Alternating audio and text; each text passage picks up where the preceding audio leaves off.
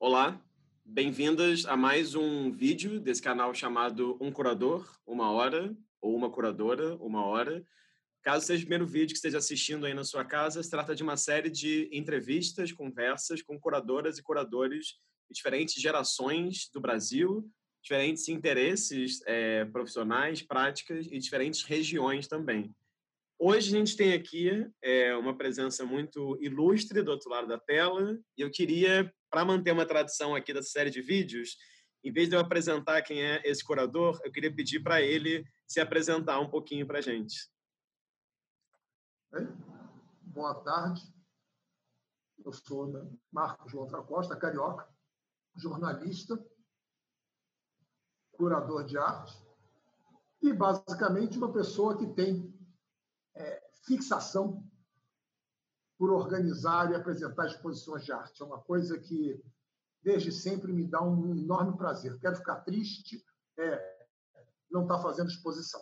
Então, é isso. Quer dizer, ao longo de toda essa trajetória que começou nos anos 80, até um pouco antes, tenho desenvolvido esse trabalho, não só como curador, mas também, principalmente, como gestor cultural, atuando e dirigindo diversas instituições e de arte, como começando o Parque Laje, depois o, o Museu de Arte Moderna do Rio, e também a implantação do Museu de Arte Moderna Luiz Magalhães em, Pernambuco, e por aí vai.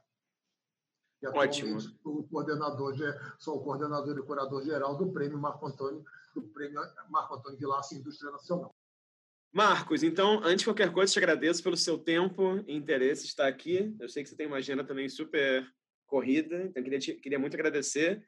É, e para começar, eu queria ir lá para o seu começo também e queria que você comentasse um pouco sobre essa sua entrada, digamos assim, no meio das artes visuais. Eu sei que você tem um dado biográfico muito peculiar, né, que é a sua relação com Oscar Niemeyer, assim, queria que você falasse um pouquinho sobre isso. E tem uma coisa que eu vi no, nesses vídeos que você publicou recentemente das conversas quarentena, e claro, te conhecendo também, que é a sua relação com Brasília, né? Então você teve uma essa, você pôde ver Brasília ser construída assim perante os seus olhos de certa maneira. Eu queria que você falasse um pouco sobre isso, assim, até num dos vídeos seus você falou uma frase muito bonita, você falou algo como, tá falando sobre Brasília, você falou algo do lugar privilegiado que você teve de ter o contato não só com Niemeyer, mas com Atos Bulcão também. Então, enfim, se pudesse falar um pouco sobre esse começo, teve também a saída para a Europa, esse processo que foi de, de exílio do Niemeyer, se não me engano, enfim, qualquer introdução por aí acho que é bem-vinda para a gente entendendo seu percurso. Tá bom, quer dizer, eu vou ter que, então, nisso, tem que contar uma pequena história, que é o seguinte, quer dizer, na verdade, minha mãe, ela trabalhava, ela era secretária executiva do presidente de Furnas. Uhum. Era uma grande companhia, e esse, e esse cidadão não era uma pessoa extremamente ilustre, importantíssima na história do Brasil, que é o senhor John Cotrim. E, na verdade, minha mãe era secretária dele, e, num determinado momento, ele era muito amigo do Niemeyer, e foi quando o Niemeyer e o, e o Mário Pedrosa resolveram é, promover o Congresso Extraordinário de Críticos de Arte em Brasília, Brasília ainda em construção, em 1959.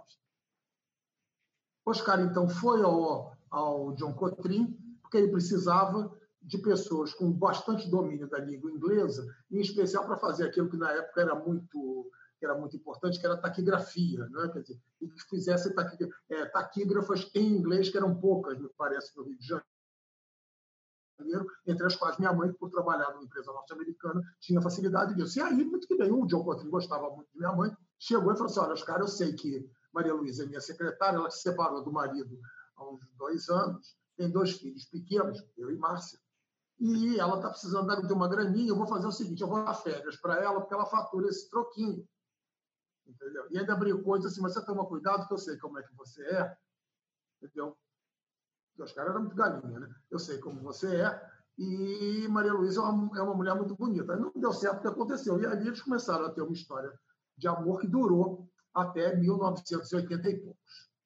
E nesse conjunto, tudo isso determinou uma questão da minha vida, que eu fui para Brasília em 1959, com 4 para 5 anos. Não, não havia nada em Brasília. Havia apenas umas super, super quadras na W3. Eu me lembro que a gente atravessava a W3 para dar tchau para o povo que chegava pelo eixão. Vinham de Rural Willis, de coisas assim, era muito divertido. E foi uma experiência muito engraçada de ter essa vida, de ver aquela cidade nascer como se fosse um jardim, que a cada dia surgia uma planta nova, uma coisa assim. E isso marcou muito nas minhas relações, e principalmente uma coisa que sempre me chamou a atenção, e que para mim determinou muito, a meu ver, o meu, meu posicionamento político. Eu, naquela época, meus grandes amigos eram os filhos do motorista que moravam na mesma casa que a gente. Que era o Johnny e o Alfinho, eram filhos do Mascarenhas e da Dora, eram baianos, pessoas adoráveis, e com os quais a gente convivia assim. Eu nunca tive a menor pretensão de ser mais ou menos, porque eles eram meus amigos, com todo mundo, e as casas na Superquadra eram absolutamente iguais onde todos nós morávamos. Então, uhum. talvez eu tenha tido uma experiência utópica comunista, modernista, na construção de Brasília, que me marcou muito. Enfim, e esse processo de Brasília foi bastante forte. Depois, nós construímos uma casa no lago onde não havia quase nada, não havia nenhuma, até escrevi já sobre isso.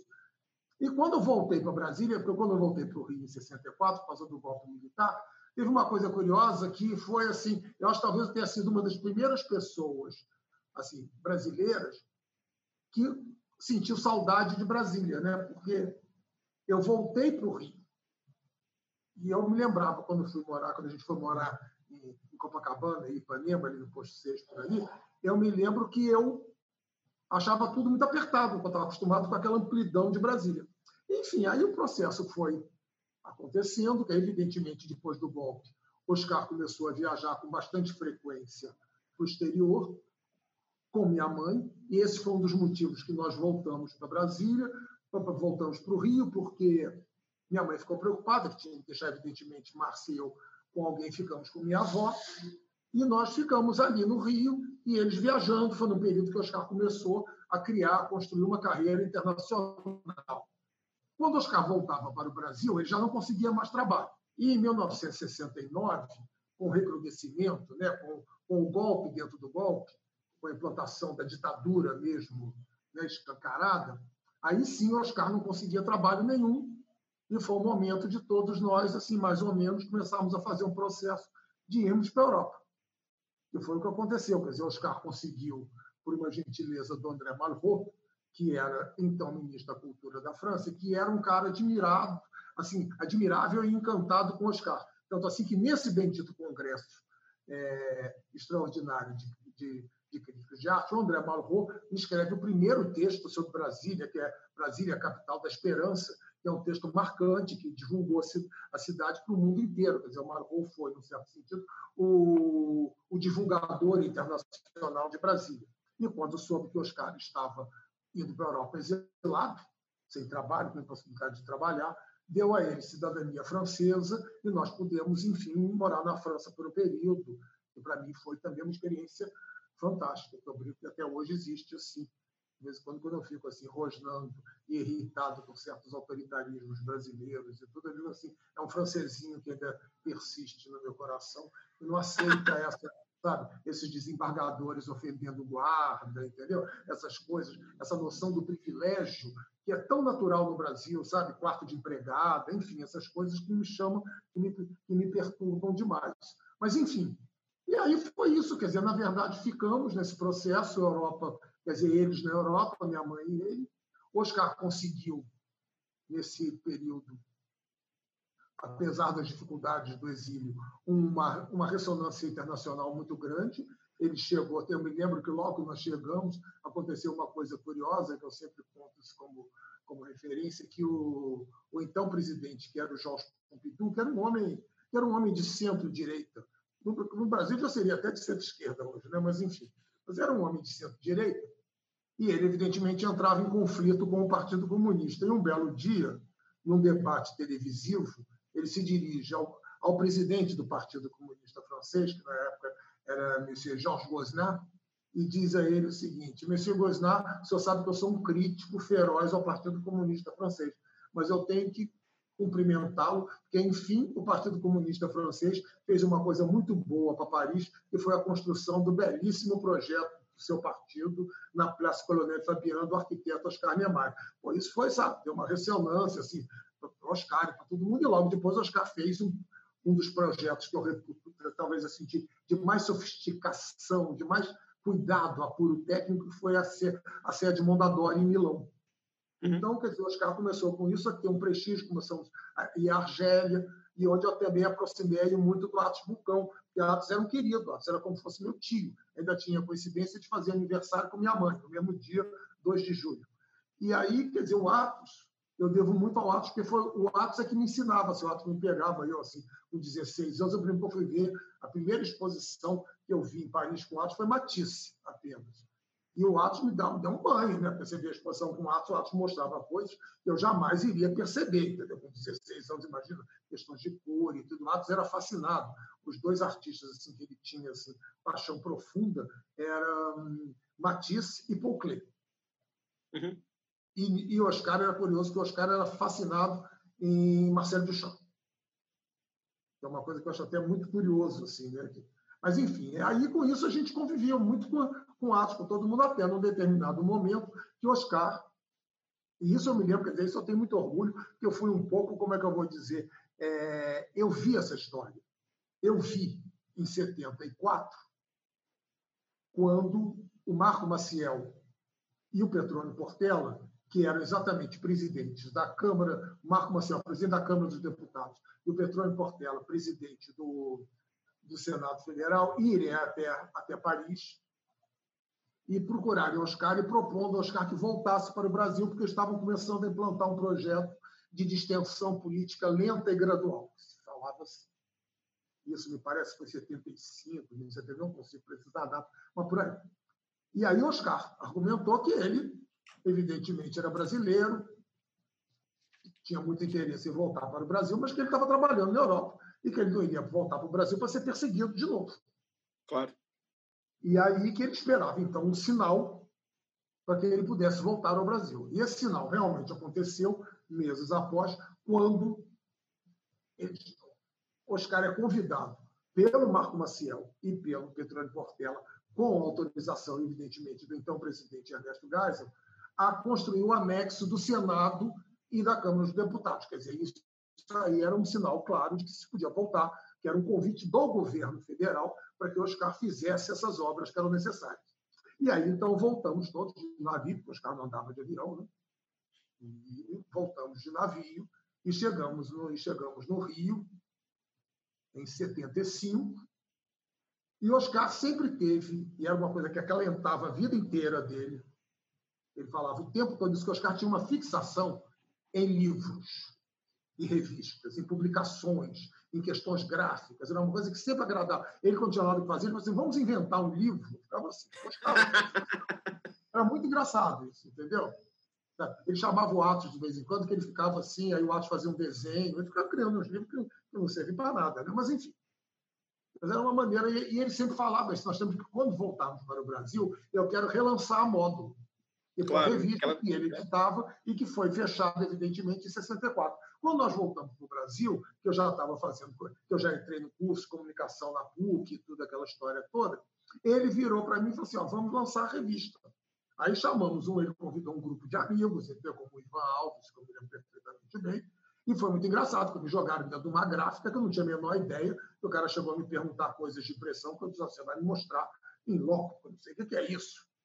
E foi muito bom. Enfim, aí a moda começou, evidentemente, no primeiro, ela recuperou a, a 40 edição, que era como ela tinha, ela, se, ela encerrou na 39, começamos com o número 40, e aí a revista começou, claro, divulgando os projetos do Oscar, depois divulgando alguns arquitetos que o Oscar tinha um carinho uma admiração especial, como, por exemplo, aqui em São Paulo, Artigas e Paulo Mendes da Rocha, que eram duas referências que o Oscar sempre sempre falou para mim como grandes companheiros e grandes arquitetos.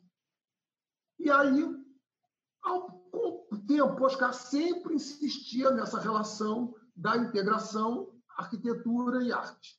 Uhum. E aí começou, claro, chamando primeiro para fazer umas matérias, para fazer umas coisas assim, dos, dos, artistas mais próximos a ele, como o, o próprio Atos, o Sesquiate, Bruno Jorge, quer dizer, as pessoas estavam ali próximas a ele, E isso foi desenvolvendo, isso foi, isso foi desenvolvendo a um ponto que a gente acabou criando, ele mesmo propôs que tirasse o nome. O nome era Módulo Revista de Arte, Revista de Arquitetura e Urbanismo.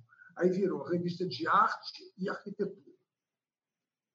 E aí a gente começou, aí eu comecei também a me interessar. E tinha uma coisa engraçada, porque, apesar de eu ter horror essa ideia de ser crítico de arte, porque aquilo me apavorava, sabe? Eu, a gente tinha no Rio duas referências que eu ainda tenho até hoje como fundamentais na história da arte carioca e brasileira, que a gente deve até sempre pesquisar, que foi Roberto Pontual e Frederico Moraes. O Roberto escrevendo no JB e o Frederico no Globo. E aí o Roberto tinha sido... O Roberto, curiosamente, foi morar na França. E aí eu tinha muito, assim, admiração pelo Roberto, era uma espécie, assim, sabe, de meu ídolo, assim. Sim. Aí eu mandei uma carta para o Roberto, naquela época era carta, né? dizendo que a gente estava na moda, que, ele, que a gente gostaria que ele colaborasse com alguma coisa, não sei o que.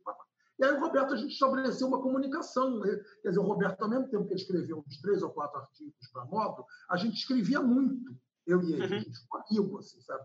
de troca de informação, que para mim foi uma experiência muito legal. E a módulo aí foi, como é que eu vou dizer? Foi num período, aí a gente já está falando, num período de 78 e 79, onde toda a questão, do, digamos, da abertura política estava se, tava se, se, cristalizando. E a Módulo, ela foi isso, ela fez uma capa que Oscar desenhou com uma pompa da paz, sabe? Escrita anistia já, quer dizer, tinha essas coisas. E aí a revista foi adquirindo um, um, um conceito muito legal de atuar mesmo como um instrumento de, de ação política, cultural, artística. E, ao mesmo tempo, eu, na época muito jovem, frequentava principalmente a Galeria Saramenha, que, que os Arruda sempre foram muito amigos meus, quer dizer, Vitor, que era mais velho que eu, mas Beto, eu e Beto, que, que faleceu, o Zé Roberto Arruda, nós éramos é, companheiros de colégio, estudávamos juntos. E o Beto, nessa época, até namorava minha irmã.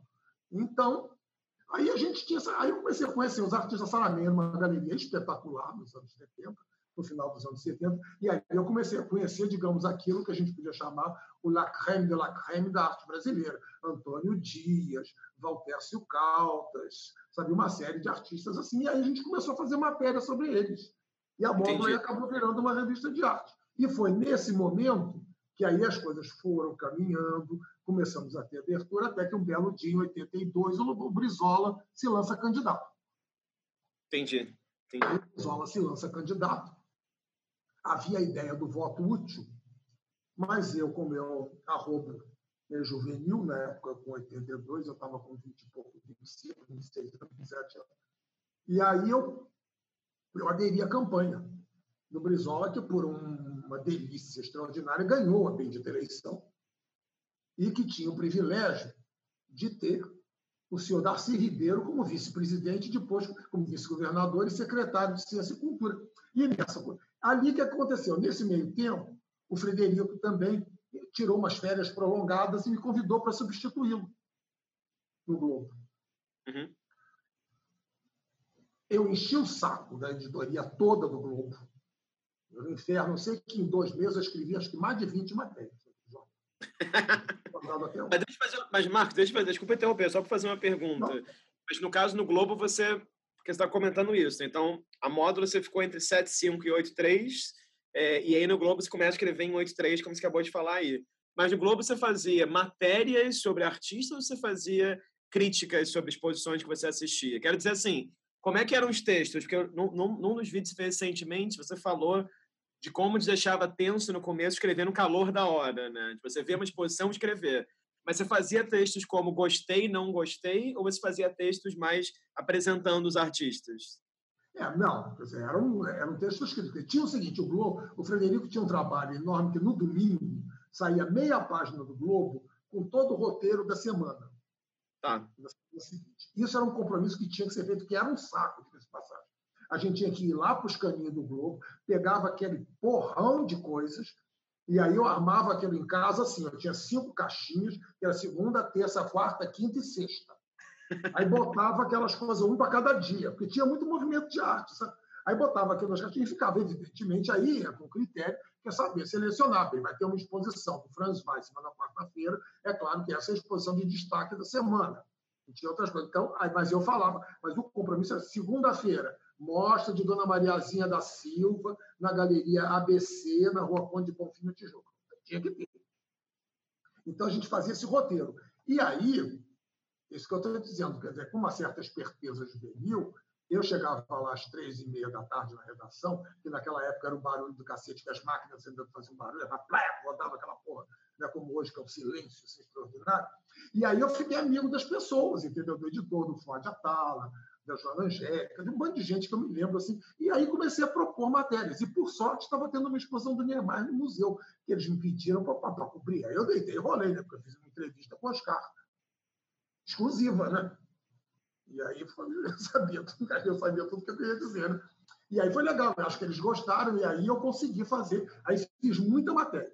Matérias assim, de caráter jornalístico, mas matérias em que, por exemplo, eu me lembro que uma certa matéria que eu fiz que deu até um certo desconforto, que eu fiz uma matéria sobre o João Câmara, que era o queridinho da, da, da, dos marinhos, e eu fiz uma matéria que o título as pessoas não gostaram nem um pouco, que era João, o título era estranhíssimo, assim, João Câmara expõe suas ambiguidades no museu, em que eu colocava uma relação, sabe, a partir de uma, de, de uma certa visão machista que o João tinha, que eu acho que ainda tem até hoje, sobre a questão do feminino então, quer dizer, mas é claro que eram matérias jornalísticas, mas eram matérias críticas. Por outro lado, me lembro que eu fiz uma matéria sabe, muito elogiosa sobre Abelardo Zaluar, que era um professor de todo mundo, em que eu destacava essa questão dele como professor, enfim.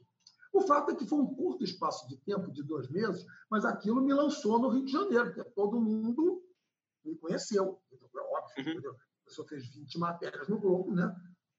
Uhum. uhum estava acabando com, com, com, com, o Jornal do Brasil, só dava eu ali. E foi aí que eu assim. É, porque havia coisa assim, sabe? Eu não fazia o seguinte, entendeu? Fiz mesmo, entendeu? Numa boa, eu propunha, eles aceitavam, não tinha problema, entendeu? Agora, e, e, e aí então, você estava me falando antes de a gente começar a gravar, você estava falando que aí, no 83, também começaram você deu prosseguimento às suas experiências com fazer exposições, né? Digamos que aí o, o bicho, o vírus do fazer exposições, a expomania começou. Porque você comentou comigo que a revista Módulo tinha uma casa em Botafogo, você começou ali, mas aí em setembro de 83 você fez exposição chamada Pintando a Festa, né? Você pode contar um pouquinho como é que foi isso? Uma coisa que eu o convívio com o Oscar foi evidentemente muito intenso. Então, quer dizer, somente na Europa. Eu me lembro que o aeroporto de Brasília, que deu aquela briga, que disseram que o lugar de arquiteto comunista era, era em Moscou, não sei o quê, o Oscar fez, resolveu fazer uma primeira maquete lá em Paris, que ele doou o aeroporto para Brasília, que era o primeiro aeroporto circular do mundo. Ele fez pesquisa, que era como ia construir o aeroporto de Paris, enfim. A primeira maquete, ele pegou uns aviãozinhos que eu ficava brincando, aqueles, tinha aqueles aviãozinhos da, da Revel, umas coisas assim, ele destruiu uns pedaços de tudo da vida para armar uma maquete. Então, eu participava muito com ele, somente na moda, do design gráfico da revista. E aquilo eu gostava muito fazia as artes finais, organizava aqui, entra foto. Ele tem, eu tenho todo esse arquivo até hoje. Ele fazia muito isso. Então, esse, essa ideia de organizar coisas no espaço, para mim, sempre interessou muito. Até hoje, eu acho que eu tenho uma característica engraçada, assim, na área de curadoria, que quando as pessoas me falam, ah, você quer fazer a exposição de fulano? A primeira coisa que eu pergunto é assim, onde? porque eu só consigo pensar na exposição diante de um espaço dado. E a minha vida, a experiência da minha vida já me disse, já me ensinou o seguinte: quanto mais difícil o espaço, melhor. Uhum. Eu acho muito engraçado quando as pessoas sabe, falam mal do museu de, do, do museu de Niterói. Eu adoro. Eu acho que tem uma relação ali que talvez o Oscar nem tenha percebido, que é essa discussão de como habitar uma obra de arte. E como é que são essas relações do externo com o interno, entendeu? Quer dizer, como tirar a obra de arte do cubo branco modernista e jogar no espaço. Eu gosto disso, você sabe disso. Você está fazendo uma exposição, nós estamos ocupando o CCBB agora, tanto você quanto eu, o Vai Ver e o Acerto. Você sabe perfeitamente que você montar uma exposição em Belo Horizonte, como está a sua exposição agora, e montar em São Paulo, são duas exposições. Claro. Entendeu? Então, o espaço, por exemplo, do CCBB de São Paulo é muito complicado. Eu, quando fui fazer a exposição da Amélia Toledo no CCBB, eu, no primeiro momento, disse, pelo amor de Deus, é impossível. Depois, sabe, foi, foi ótimo, a exposição ficou espetacular, a gente ganhou o prêmio de melhor exposição do ano e tudo. Então, quer dizer, eu gosto desse desafio. E ali começou assim. Então, quer dizer, essa ideia de mostrar obras sempre me fascinou. Quando rolou essa história no Parque aconteceu o seguinte, que também é uma coisa importante. O Paulo Akerhoff tinha assumido, em 83, o Instituto Nacional de Artes Plásticas. A verdade é o seguinte, a ditadura perto do governo Bolsonaro, foi ótima para as artes. A Funarte foi criada no governo Geisel, que os liberais, inclusive, odeiam o Geisel. Né? Foi um homem com uma visão nacionalista. E a Funarte tinha uma atividade, eu, pessoalmente, sou muito devedor à Funarte. A minha vida começou graças à Funarte. Minha vida de, de compreender o Brasil. Eu tinha ido para a França, morei na França, mas eu nunca tinha ido a Pará. Então, o que, que aconteceu? Um belo dia, quando Paulo assume, o Paulo Eckerhoff assumiu o, o Instituto Nacional de Artes Plásticas, o principal evento era o Salão Nacional. E o Paulo, de maneira muito inteligente, percebeu que o Salão Nacional, que era considerado já um instrumento careta e desinteressante, podia ser reciclado para uma outra situação. Ele podia ter um papel ainda importante. E nisso o Paulo se articulou com o Valério Rodrigues, que era, na época, presidente da Associação de Artistas Plásticos Brasileiros, e criou, porque na época assim, os artistas que se inscreviam no salão indicavam três nomes para compor a, a, a comissão, a comissão julgadora.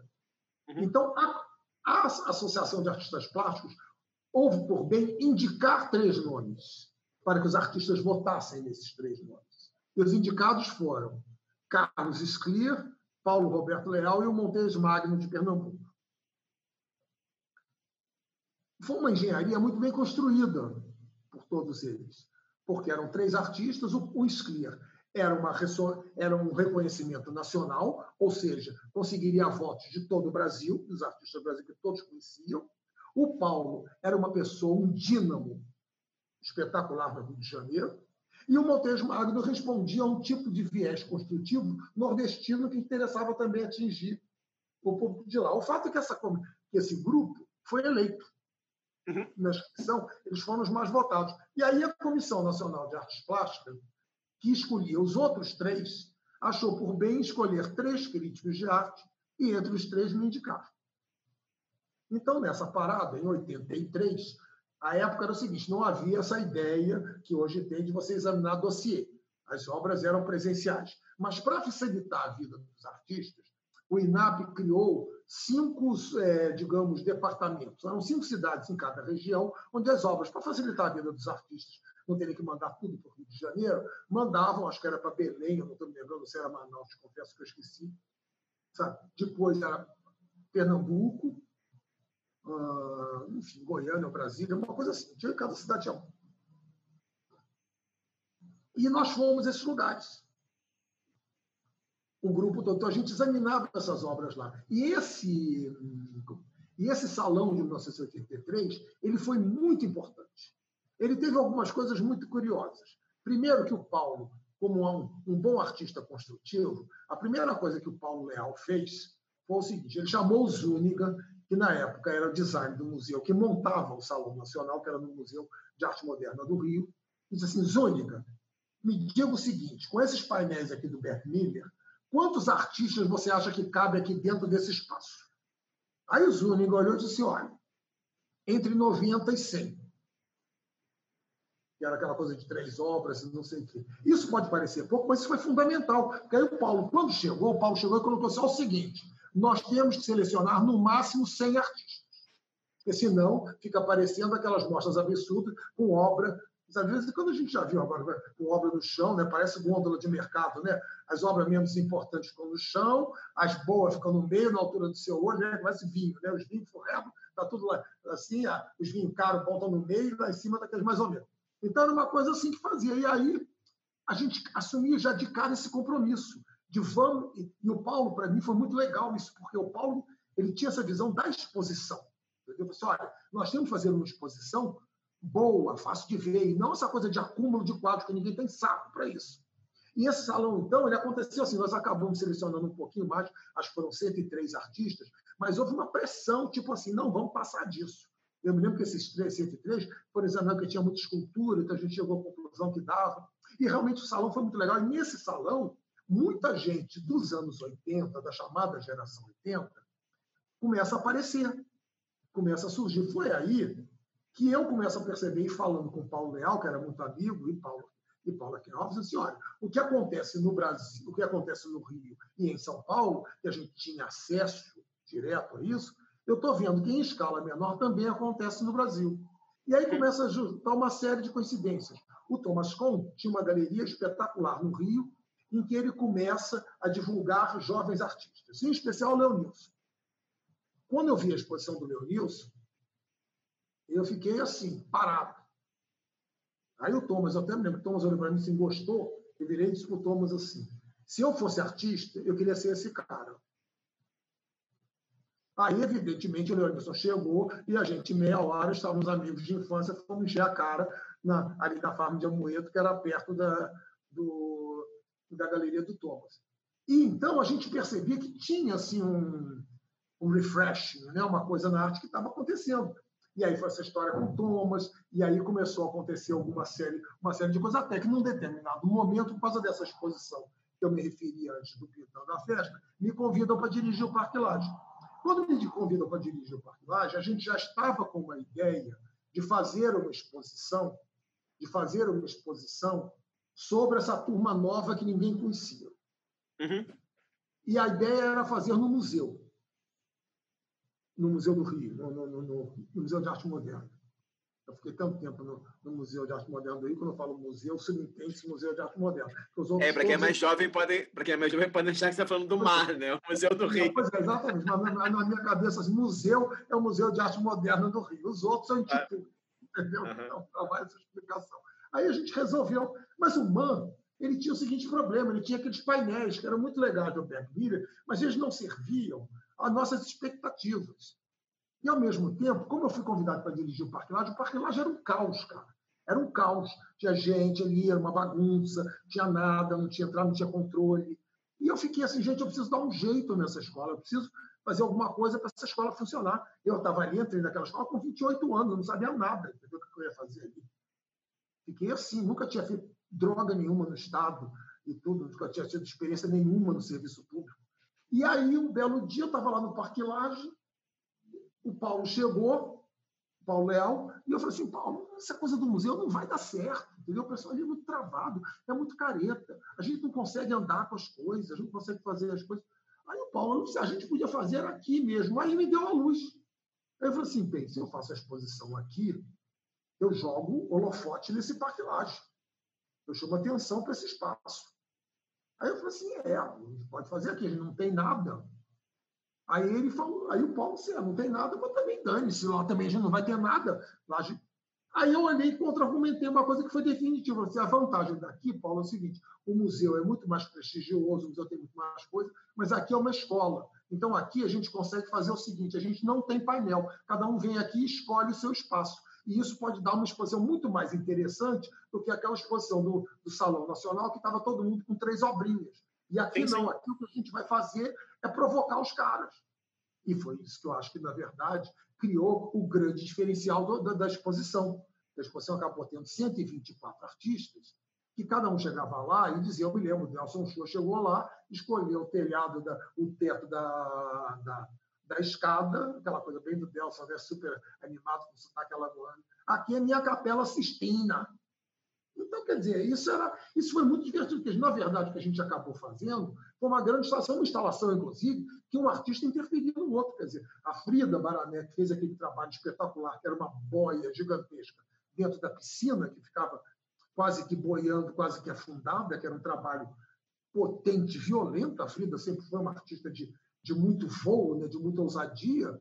E no dia da inauguração, o carro mascarinha jogou 500 gaivotas lá de cima, caiu tudo em cima da, o trabalho dela aí, digo, sorriso, eu olhei para ela assim, Frida, querida, hoje é hoje, amanhã a gente recolhe essas, essas, essas gaivotinhas e sorriso. E a Frida, evidentemente, entendeu. Então, quer dizer, a ressonância foi isso. porque houve uma mudança, houve uma expectativa. E aí o título surgiu um pouco disso. A gente estava vivendo um pouco a questão de computador, a ideia de, de computador de primeira geração, computador de segunda geração. E uma pessoa que nessa época também estava muito próxima de todos nós, que é uma pessoa que eu tenho muito carinho, um respeito como artista extraordinário, que é Ronaldo Rego Macedo. Uhum. O Ronaldo Rego Macedo e o Ascânio dirigiam o espaço, a galeria do Centro Empresarial Rio, que é ali na Praia de Botafogo, na antiga embaixada da, da Argentina. E o Ronaldo era muito próximo. Eu me parece que. E o título surge muito assim. Eu, eu tenho uma lembrança vaga, talvez o Ronaldo possa ter nos dado, mas surge, acho que um pouco dele, assim, sabe? Ele que acaba dizendo assim. Ah, então acaba sendo geração 80. E aí a gente começa a trabalhar essa ideia do geração 80, vindo da ideia do computador. E a ideia era fazer uma exposição que defendesse o ecletismo. A gente estava num momento de festa, Brizola tinha ganho a eleição, mas não tinha tido eleição direta para governador, para presidente. Então era o momento da gente ir para a rua. E o que a gente percebeu é que era o seguinte, que a tal arte de resistência dos anos 70 não fazia mais sentido. Que agora não era resistir, agora era ir para a rua. Então, quer dizer, a concepção da gente era um pouco isso, entendeu? Vamos pegar essa galerinha e vamos para a rua, vamos fazer um festão, é um pouco como até escrevi num texto, quer dizer, vamos preparar a festa para a democracia.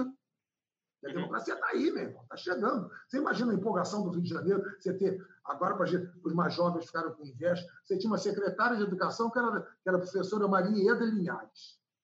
E você tinha um secretário de Ciência, Cultura e Tecnologia, que era Darcy Ribeiro. Bom, vou te contar, eu me lembro que eu participava das reuniões que o Darcy, que era um sujeito espetacular, o Darcy, ele, ele, brincava que tem uma coisa que eu nunca me esqueço quando ele foi candidato a governador, que eu acho maravilhoso que define o Darcy. Perguntaram a ele, quer dizer, você como é que é, o intelectual responde na frente do político. Perguntaram assim, candidato Darcy Ribeiro, por que o senhor quer ser governador do estado do Rio? A resposta dele é maravilhosa. Porque o que eu quero mesmo é ser imperador do Brasil. Mas já que eu não posso, eu topo ser governador mesmo.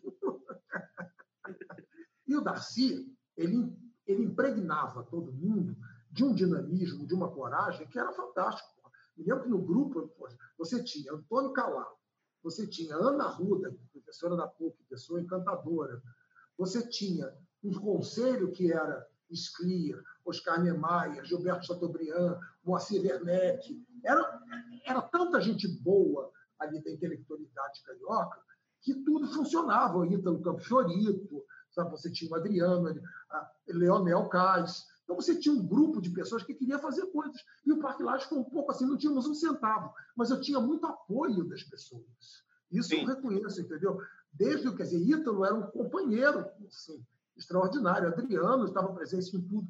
Então, a gente começou a dinamizar, e aí o Parque Laje, depois da geração 80, aí virou, né, virou os queridinhos de Iaiá, porque aí Aí foi aquela, aquela explosão no Brasil todo, que você sabe, né? E foi aí que eu acho que começou. E aí eu fiquei meio, quando você fala de fazer exposição, ali foi o grande desafio, você fazer uma exposição com 123 ou 124 artistas. Né? Não, e ali justamente, você, é, enfim, não é a sua primeira exposição, mas é uma delas, é uma exposição gigante, é uma exposição megalo, e é uma exposição, como você falou no começo, num lugar que está longe de ser um cubo branco, né? Então, uma exposição bem site-specific, né? Então, vocês tomaram aquela coisa ali. Eu queria só que você falasse um pouquinho, antes da gente, de eu falar das suas experiências mais institucionais, de uma outra exposição que você fez lá, que acho que ela é bem importante também, mas eu sinto que as pessoas não falam tanto quanto a do Como Vai Você, que é Território Ocupado, que foi entre 86 e 87. Você pode contar um pouquinho como é que foi essa? Aconteceu o seguinte, a gente fez o Geração 80 e, na verdade, era uma exposição com essa grande instalação coletiva e ela tinha essa possibilidade de revelar os talentos e artistas que até então não eram muito conhecidos, quer dizer, não eram conhecidos assim, no grupinho. E logo depois a gente fez um trabalho muito legal, que foi a pintura dos muros externos do Parque Laje. Uhum. E aquilo foi bem interessante, que a gente colocou, sei lá, a gente era, era, era também, eram oitenta e tantos artistas pintando, fizemos uma festa tinha uma macarronada depois, era uma fechamos a Rua Jardim Botânico, brigas horrorosas, entendeu? E tinha uma perseguição política, tinha uma perseguição política do Globo. Aí tinha um textos que era coisa de psicanálise, entendeu? de as pessoas chegarem e falarem assim que a gente estava é, ofendendo a pureza imaculada do branco, uma coisa assim, entendeu? Imagina o texto, você vai, vai resolver a virgindade na análise, né? Pelo amor de Deus, os muros caindo aos pedaços, tanto fiz uma festa. Então, a pintura dos muros, aí sim, eu acho que deu prosseguimento à ideia da escola, e quando a gente pintou aqueles muros, a gente criou o fato que é o seguinte: o que estava acontecendo dentro daquele parque estava na rua. Aí todo mundo, quem não tinha ouvido falar da bendita geração 80, que era difícil de ouvir falar, ali não teve jeito, tinha que vir. E aí a coisa foi decorrendo e o Parque Laje foi se afirmando como instituição. Quando eu entrei, ele tinha mais ou menos 200 alunos. Quando eu saí, tinha mil. E aí, quando estava no final, resolvi fazer uma exposição que era uma exposição de caráter assim, da importância do Parque Laje, do território ocupado. Ele entra com esse mesmo conceito de ocupação do espaço, mas lá no sentido assim, havia uma briga política muito forte de que aquele prédio não era do governo, que o IBAMA queria, porque o Jardim Botânico e o Parque, o Escambau, não sei o quê. Então, que se colocasse território ocupado, que esse é um território ocupado pelas artes. E, para isso, eu procurei chamar todos os artistas que, de uma maneira ou de outra, trabalhavam e tinham relação com a escola desde o Scliar, que era o presidente da fundação de, da, Associação de Amigos do Parque Lage, até professores. Então, quer dizer, foi uma exposição, digamos, já mais institucionalizada, quer dizer, não havia mais sentido aquela grande festa, que já eram, inclusive, artistas que já tinham uma trajetória. Você tinha um Scliar, você tinha Paulo Garcês, você tinha uma série de coisas. Então, quer dizer, essa exposição, ela também ela foi, eu acho que ela foi importante, porque ela marcou, digamos, a maturidade do Parque Laje, a maturidade da EAB, como um espaço que reúne todo mundo e que teve trabalho, quer dizer, até em termos, de, sei lá, assim, de qualidade pura e simples artística, talvez a exposição Território Ocupado tenha sido melhor. Ela foi mais homogênea, na medida em que a gente tinha até um número menor de artistas, não posso, mas eu acho que eram uns 40 e poucos só, 50 no máximo. Então, pronto, então, quer dizer, eu acho que esse momento foi um momento. Quer dizer, o que eu sinto é o seguinte: quando eu fui para a escola, eu percebi que havia um, um rumo, um conceito do partilagem muito claro, determinado pelo Gershman, da escola livre. Então, eu quis manter aquilo ali, mas eu achei que era o momento da gente criar barulho para que a escola não vivesse naquela tensão. Então, todo esse processo foi fruto de uma escola que ali ela ficou, quer dizer, para mexer aqui, vai ter que criar um problema. Sim, então, sim, sim. Coisa, eu acho que funcionou nesse sentido. E criou, sabe como é que é? Uma, um reconhecimento que até hoje eu vejo, quer dizer, eu aqui em São Paulo, pela Leda Catunda, ela, ela ri e fala para mim assim, eu sou paulista, morei minha vida inteira aqui, e todo mundo de vez em quando pergunta se eu sou carioca, até por causa dessa bendita exposição que você fez, entendeu? Não, total, é uma exposição que, enfim, acho que é um dos marcos da história da arte recente, não só no Rio de Janeiro, mas no Brasil como um todo, né? Agora, queria só te perguntar uma coisa seguindo aqui. Você escreveu no Globo, você escreveu também na Tribuna e na Isto É, entre 8 e meia e 8 e 7. E aí tem uma coisa que eu acho interessante na sua trajetória, que a partir dos anos 90 você ocupa alguns cargos institucionais, o que nem sempre é comum, comum de curadores, né? Então, aqui, é, em 90, você trabalha no Museu de Arte Moderna de Brasília e faz uma exposição do Reveron, depois, entre 90 e 97, você trabalha no MAN, do Rio, e tem até algumas exposições sobre a Eco 92 que eu achei. E aí, depois, em 97, entre 97 e 2000, você trabalha no Mamã, no nascimento do Mamã, em Recife. É muita coisa, a gente não vai ter tempo de falar de tudo em detalhe, mas eu queria só te perguntar, assim, como é que foi essa experiência de seguir num, num lado institucional, mas não mais numa, em, numa escola de artes visuais, e sim em museus tão diferentes, né? Brasília, Rio, Recife. Brasília, o nascimento de um museu, Rio, um museu muito tradicional, né? Já, não à toa, você mesmo chama de Museu do Rio, né? Você nem fala de Museu de Arte Moderna do Rio. E Mamão, um museu também em nascimento. Então, como é que foi para você ocupar por 10 anos cargos institucionais tão diferentes? No Parque Laje, você tinha exatamente esse informalismo de uma escola. Quando saí do Parque Laje, terminou o governo, que eu saí do Parque Laje, o Oscar estava querendo criar um museu de Brasília. Que foi uma briga, uma longa história, isso aí é uma história que nem vale a pena entrar por aqui. E aí, sabe o que? Ele me chamou para perguntar se eu achava que aquele lugar que ele queria servia para ser um museu. E eu disse que sim. E aí, na época, o Zé Aparecido, que era um sujeito muito articulado, muito inteligente e muito afetivo mesmo com Oscar, o Zé, o Zé Aparecido era governador do Distrito Federal e depois foi ministro da Cultura. E aí me chamou, me convidou para a gente implantar um museu. Então, a gente implantou um museu, foi uma história maluca que abriu o museu com, uma exposição do Réveillon, que uma semana depois o Collor assumiu, fechou tudo, foi uma loucura. pouco teve o Réveillon, que até o Parja, anos, décadas depois, fez a exposição do Réveillon como homenagem à mostra que ele viu que pouca gente em Brasília viu. Ele falou, revendo o Réveillon. Foi até muito simpático, que é um colega super querido, um amigo que eu, que eu, que eu prezo muito. E aí, o que, que acontece? Aí, depois dessa história, aconteceu isso de ir para o Mando Rio. Quer dizer, quando eu estava ali no, no museu ainda resolvendo o que ia ser a vida, naquela, naquelas histórias alucinadas do Fernando Collor, que ela congelou o dinheiro de todo mundo, todo mundo só tinha tremeré no bolso, não sei o quê. E aí tem uma crise no museu, e eu sei que o doutor Nascimento Brito me chama e diz que o museu estava, a diretoria estava desocupada, eles marcam uma reunião com um conselho de artistas, entre os quais o Áquila, Pizarro e Luiz Ernesto, o pessoal mais ligado ao Parque Lage.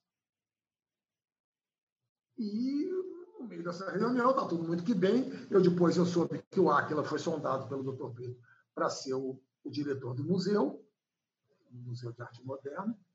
O Áquila declina com o argumento de que ele era um artista, que ele não, ele não queria pegar essa, mas que ele achava, e ele indica meu nome para o doutor Brito. E aí sim, eu, o doutor Brito conversa comigo, e eu, num processo natural e democrático, assumo o, o museu num momento muito delicado do museu, do Brasil e, em especial, do Rio. Uma década muito complicada para o Rio de Janeiro, em que a gente batalhou muito e que a gente conseguiu. Eu tenho do museu duas lembranças fundamentais. Uma, com muito carinho, que foi uma coisa que a gente fez, que para mim ainda é um marco pouco falado, que foi o Galpão das Artes. O Galpão das Artes era um espaço que estava ali onde hoje funciona, digamos, o térreo daquela bendita, desse bendito teatro vivo, não sei o que, essa coisa ali, que, que não existia. E era um espaço vazio, de 1.400 metros quadrados. E a gente convidou, a gente resolveu fazer daquilo ali, porque eu queria recuperar o espírito, que eu acho que foi muito importante, das oficinas, dos ateliês, do, da parte didática do, do Museu do, do Museu de Arte Moderna. E ali nós bolamos uma coisa que era o seguinte, que era um convívio, que era tudo junto. Então você tinha, por exemplo, o maestro Ricardo Prado na música, você tinha Antônio Cícero e o Alex Vala, e o Alex Varela na parte de filosofia, você tinha Diva Pierante dando aula de ópera, você tinha Regina Miranda, você Regina Miranda é, na parte de dança, você tinha um povo de teatro, você tinha é, Maurício Bentes e Luiz Pizarro coordenando. Luiz Pizarro coordenava o galpão todo junto com Márcia, Márcia minha irmã, e com a Neném Krieger. Então, quer dizer, a gente criou um grupo ali de pessoas que aquele local era um local de experiências espetaculares, entendeu? A gente juntou numa tarde ali, uma coisa completamente assim, antropofágica maravilhosa, Gerd Bornheim, professor de filosofia, com Caetano Veloso, é... Haroldo de Campos e a, e a maravilhosa, gente, Laura Divison. Uau! Cantando, cantando Vou de Táxi, da Angélica. Então, quer dizer, Nesse, o Galpão produziu, inclusive, um espetáculo que, a meu ver, é uma referência na dança, no teatro, na construção cênica, que foi o espetáculo da Regina Miranda, que ela dirigiu, concebeu, que todos nós apoiamos, que foi Divina Comédia, onde as, onde as pessoas andavam pelo museu, que era uma maneira de a gente mostrar o museu. O inferno era todo nas catacumbas do museu, as pessoas caminhavam, as cenas iam acontecendo, e que culminava de uma maneira poética linda, uma enorme obra do Max Bill e com a nossa adorada Angel Viana dançando. E isso era a noção que a gente tinha do paraíso, naquele salão amplo do Museu de Pé Direito. Então, quer dizer, foram experiências ali no museu que foram muito marcantes. Essa do Galpão e uma outra que eu acho que foi uma exposição que eu acho que também, para mim, foi muito significativa, que foi uma exposição que eu lutei muito, que eu tinha esse projeto desde, desde o Parque Laje, que eu não conseguia recursos, que era uma exposição chamada Infância Perversa Eu ia perguntar para você justamente sobre ela, porque só um parênteses. Todo mundo que eu comento, enfim, já conversei sobre a sua trajetória e tal, todo mundo que viu essa exposição fala que essa foi uma das suas melhores exposições. Mas, enfim, só para fazer esse parênteses. É, eu acho também. Foi legal porque era uma exposição que dava uma resposta. Primeiro que a gente abriu espaço para gente que até então não estava estando no museu. Quer dizer, Efraim, por exemplo, foi a primeira vez que Efraim expôs num espaço institucional, a Palazian. E era uma exposição que era muito legal, porque era uma ideia minha que eu fui desenvolvendo e que foi ótimo, que eu fiquei com muito orgulho de uma questão de gestão cultural, que foi um concurso que a AT&T promoveu para museus brasileiros, em que eles davam uma grana, que não era muito, mas dava para fazer, e eles faziam esse convite para museus. E a gente, e nós fomos os primeiros a mandar um projeto, porque eu já tinha esse projeto. Quando eu vi aquilo, eu digo, cacete, é isso que eu quero. Eu só peguei aquilo ali, adaptei, entendeu? Mas o conceito estava pronto. Eu só adaptei ao edital. Então, eu respondi aquela droga, eu tinha pouquíssimo prazo. Era uma coisa assim de 20 dias. E todo mundo reclamou, dizendo que não tinha prazo. E eu mandei em uma semana. Aí ganhamos. Aí houve até uma coisa que saiu uma matéria curiosíssima, está aqui em São Paulo, tem umas coisas estranhas nisso. Né? Houve uma pergunta na Folha assim: por que o Rio e não nós? Aí eu respondi: porque nós enviamos o projeto no prazo. Entendeu? E foi muito curioso, porque a gente ganhou aquilo ali, o cara veio até a AT&T e era uma exposição maluca. Tinha o trabalho da Márcia X, que é uma pessoa que eu adoro, entendeu? Eu já conhecia a Márcia. A Márcia era muito engraçada no Parque Laje, a Márcia fazia performance na entrada das exposições. Aí tinha um lado careta das pessoas do Parque Laje que queria tirar aquela maluca de lá. Mas eu gostava da Márcia. Daquele cabelo ruivo dela, entendeu? E eu deixo, eu disse assim, não, deixa a mulher ficar. E eu brigava muito com isso. Eu assim, gente, é muita caretice. Isso aqui não é um museu, deixa a mulher fazer a performance dela. E uma vez, estava chovendo, eu disse, faz aqui dentro. Aí eu botei ela dentro. Eu deixar a mulher na porta, entendeu? Imagina. E eu passei a gostar muito da Márcia. E eu ficava um pouco assim, eu tenho que fazer, um, eu tenho que fazer alguma coisa com essa mulher que eu gosto muito dela. E a Márcia, foi, foi quando a Márcia fez um trabalho espetacular com Você Perversa, sabe? Que foi muito bonito. Depois ela fez também com arte erótica, que era, aqueles, que era aquelas as camas sutrinhas. Entendeu? Então, quer dizer, houve uma exposição que foi muito legal da gente fazer. E essa exposição eu acho que foi legal, porque foi uma exposição em 95, numa, ou 94, e foi uma exposição que balançou muito. A gente fez essa exposição em Salvador, terminou em briga, a gente foi quase parada da polícia.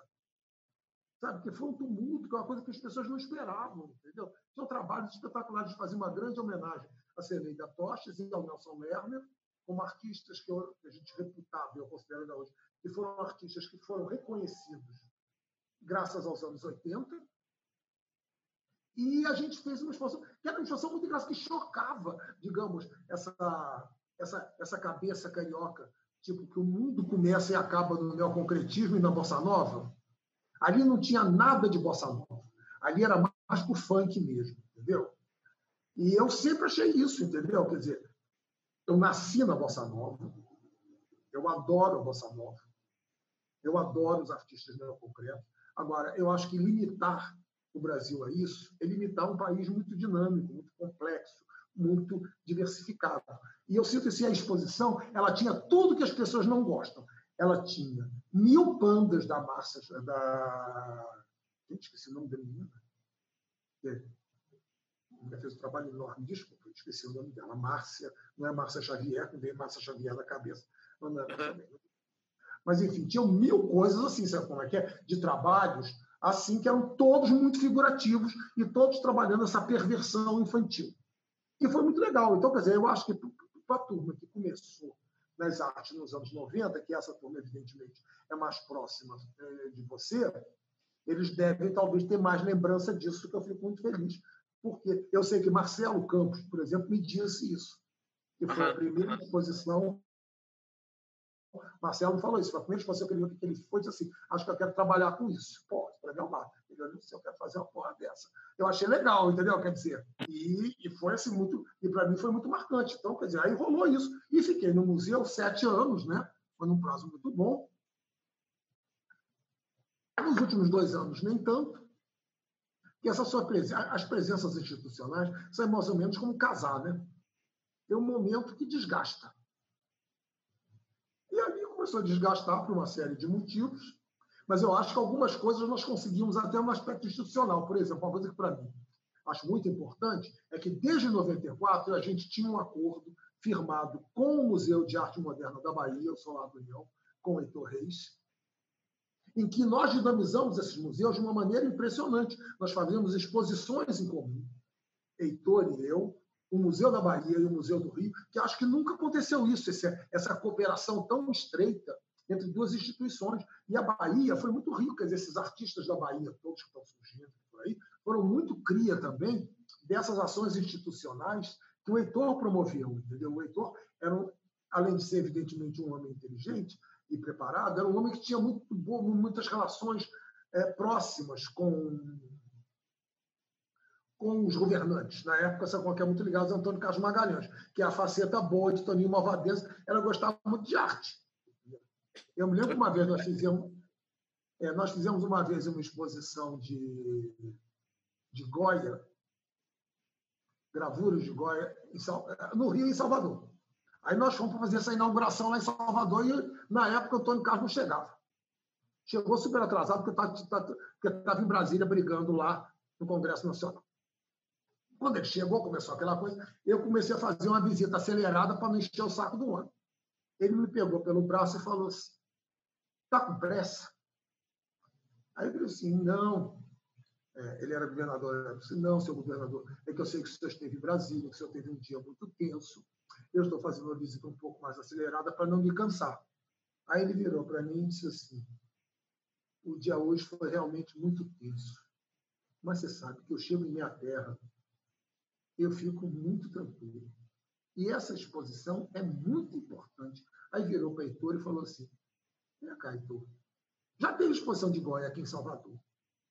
Aí Heitor virou para assim: Que eu saiba, não, meu chefe. Eu disse: Pois então, meu filho, vamos ver isso com calma, que é muito importante. Pois o homem viu as 212 gravuras, não aguentava mais mostrar a gravura. Quer dizer, mostra mesmo a sensibilidade, entendeu? Era muito curioso, porque ele viu a exposição toda. Ainda parou no meio do caminho, mandou o cara me servir um uísque, botou a mão no meu, no meu ombro e mandou continuar. Então, quer dizer, até a direita no Brasil é melhor. Na hora que a gente chega a um ponto de achar que de ficar com saudade de Antônio Carlos Magalhães, você vê que merda que esse país chegou. Sabe? Mas olha só, conta um pouco do Mamãe, então, também, que foi logo depois do, do Mando Rio, né? Aí você mudou para Recife.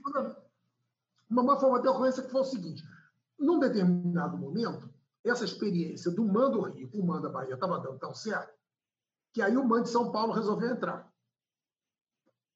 Então a gente estava articulando de fazer essa operação Três Museus.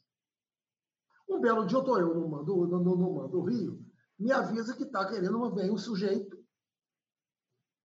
de Pernambuco querendo conversar comigo. Tudo bem.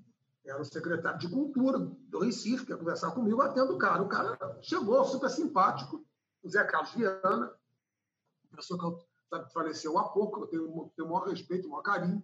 Zé Carlos chegou e começou a perguntar para mim sobre coisas do museu, mostrando interesse, na verdade, de criar, quer dizer, de perguntando assim, se, vai, se eu achava interessante criar um museu de arte moderna em Pernambuco. Uhum. Eu disse que sim. E ele disse assim, se ele achava interessante, caso criando esse museu, se houvesse essa cooperação, porque o que ele pensava, o que ele propus a ele, é o seguinte, era muito legal que a gente tivesse as duas principais cidades do Sudeste junto com as duas cidades principais do Nordeste. Na época era, né? hoje a gente também tem que reconhecer que Fortaleza está assumindo a, a, né? um papel bastante forte nesse cenário. Mas, enfim, digamos as mais tradicionais, vamos dizer assim, um pouco uhum. mais gentis. E aí achei que era legal criar esses quatro, porque, na verdade, estavam mais ou menos ali. Mas nisso eu saí do museu. Quando eu saí do museu, eu achei isso aqui. É uma coisa que é engraçada no Brasil. As pessoas saem do museu. No Brasil, você sai, você acha que você é dono das coisas, entendeu? Eu achei, pessoalmente, que foi uma sacanagem me tirarem do museu. Mas me tiraram. Então, eu não ia sair de lá esperneando. Mas eu mandei uma carta para as pessoas, acho que aí entra um pouco formação francesa, entendeu? Agradecendo e dizendo que eu queria agradecer pelo período, você que eu mandei para as pessoas que colaboraram com o museu, entre os quais Pernambuco, e dizendo até que, infelizmente, não podia dar prosseguimento àquilo, porque eu tinha saído. E aí Pernambuco me liga e me convida para ir lá para ver o bendito espaço. E eu vou e acho que é legal, acho que tinha muita coisa errada e falo, olha, esse espaço está bom, mas ele está errado, tem coisas que vocês construíram desnecessário. E aí eu indico, inclusive, o Márcio Gobi para ir comigo. E aí eles pedem porque eu faço uma exposição inaugural do museu. Eu faço uma exposição chamada Veriverso Pernambuco, em que eu reúno toda a galera pernambucana, de Brenan a turma mais nova, que eu fiquei muito surpreso, é claro, claro que eu conhecia Pernambuco, mas eu fiquei muito abismado com a capacidade, até hoje me encanta essa, essa articulação pernambucana, que é espetacular. Eu, quando cheguei lá, fui me encontrar com o grupo Camilo, que era um grupo de artistas jovens da época, eu levei uns livros, fiquei de cara no chão, porque todo mundo já tinha cansado de ler aquele livro, de conhecer aquilo, eu me sentia assim, sabe, o colonizador otário que estava levando para os índios e os índios estavam dando banho. O sudestino, então, né, colonizador. É, os meninos eram maravilhosos, entendeu? Marcelo Coutinho, Paulo Meira, Oriana, entendeu? Pessoas encantadoras. E aí, enfim, e aí, passada essa exposição, que aconteceu, reuniu todo mundo, esse grande festão de, da, de Pernambuco, acho que eu fui aprovado pela galera, e aí me convidaram para implantar o um museu, que eu tenho uma referência assim, super carinhosa do Mamã, porque eu vou te dizer assim, de todos os lugares que eu trabalhei na minha vida, o lugar que eu tive mais respeito profissional foi Pernambuco. Foi a única vez na minha vida que eu cheguei e disse assim, vamos fazer essa exposição, a gente precisa de dinheiro? Zé Carlos chegar para mim e falar assim, vamos trabalhar nisso junto, eu vou lá arrumar esse dinheiro. Nas outras coisas eu tinha que arrumar dinheiro sozinho. Mesmo no Mando Rio. Máximo que eu fazia era adotar, é pedir para o doutor Brito quer fazer um jantar lá no Jornal do Brasil, a gente fazia o jantar e eu, no final do jantar, pedia dinheiro. Entendeu? Mas, enfim, no, no Mamã a gente teve. E o Mamã virou uma joinha de, de, de Recife. Eu tenho, assim, um orgulho enorme. Quer dizer, para mim, eu virei meio pernambucano. Entendeu? Minha relação com o Pernambuco foi muito intensa. Quer dizer, para mim, foi uma descoberta. Eu não sei, talvez da minha família, do meu pai, ser de Campos, uma coisa de cana-de-açúcar. Eu me sentia muito em casa com aquela. Até hoje eu me sinto assim. E tinha uma pessoa espetacular na minha vida, que eu já conhecia, que era, para mim, digamos, a minha régua de compasso pernambucana, que é a Janete Costa. Aí, com Janete, as portas se abriram para mim em Pernambuco. E aí foi uma delícia, sabe? Eu fiquei no Recife três anos e pouco, no Mamã, entendeu? Fizemos um trabalho que eu acho que foi muito bom mamãe depois, sabe? Eu fico muito feliz quando você fala assim, quem te substituiu, né? Aí quem me substituiu foi, foi Moacir dos Anjos. Uhum. Então eu acho, sabe, que, que a gente criou um espaço, a gente criou um museu importante. E depois agora, Cristiana Teste dirigiu uma Mamã também, né? Cristiana, quer dizer, você vê que o museu, ele foi... Agora, eu sei, sabe qual é que a gente implantou ali aquilo ali, entendeu? Foi uma batalha que foi bem legal. E, para mim, é muito assim, quer dizer, Pernambuco eu ainda acho, quer dizer, ah, Pernambuco me ensinou muito sobre arte, entendeu?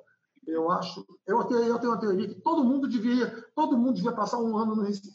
A minha tese maluca é essa. Uma vez eu escrevi uma coisa assim, o pessoal achou que eu estava esculambando. Eu disse, eu disse que se Nelson, se Nelson Lerner fosse para Caruaru, eu não sei para quem seria melhor, para Caruaru ou para Nelson Lerner. Mas eu achava que ia ser bom para os dois. Entendeu? Mas é verdade, entendeu? Porque no Nelson Lerner ainda tem uma certa coisa que, que ah, sim, você vê ao longe, tem uma certa organização extremamente é, de formação erudita, de espaço, e se ele fosse ver Caruaru, e você sabe disso por causa da Bienal do. Sim.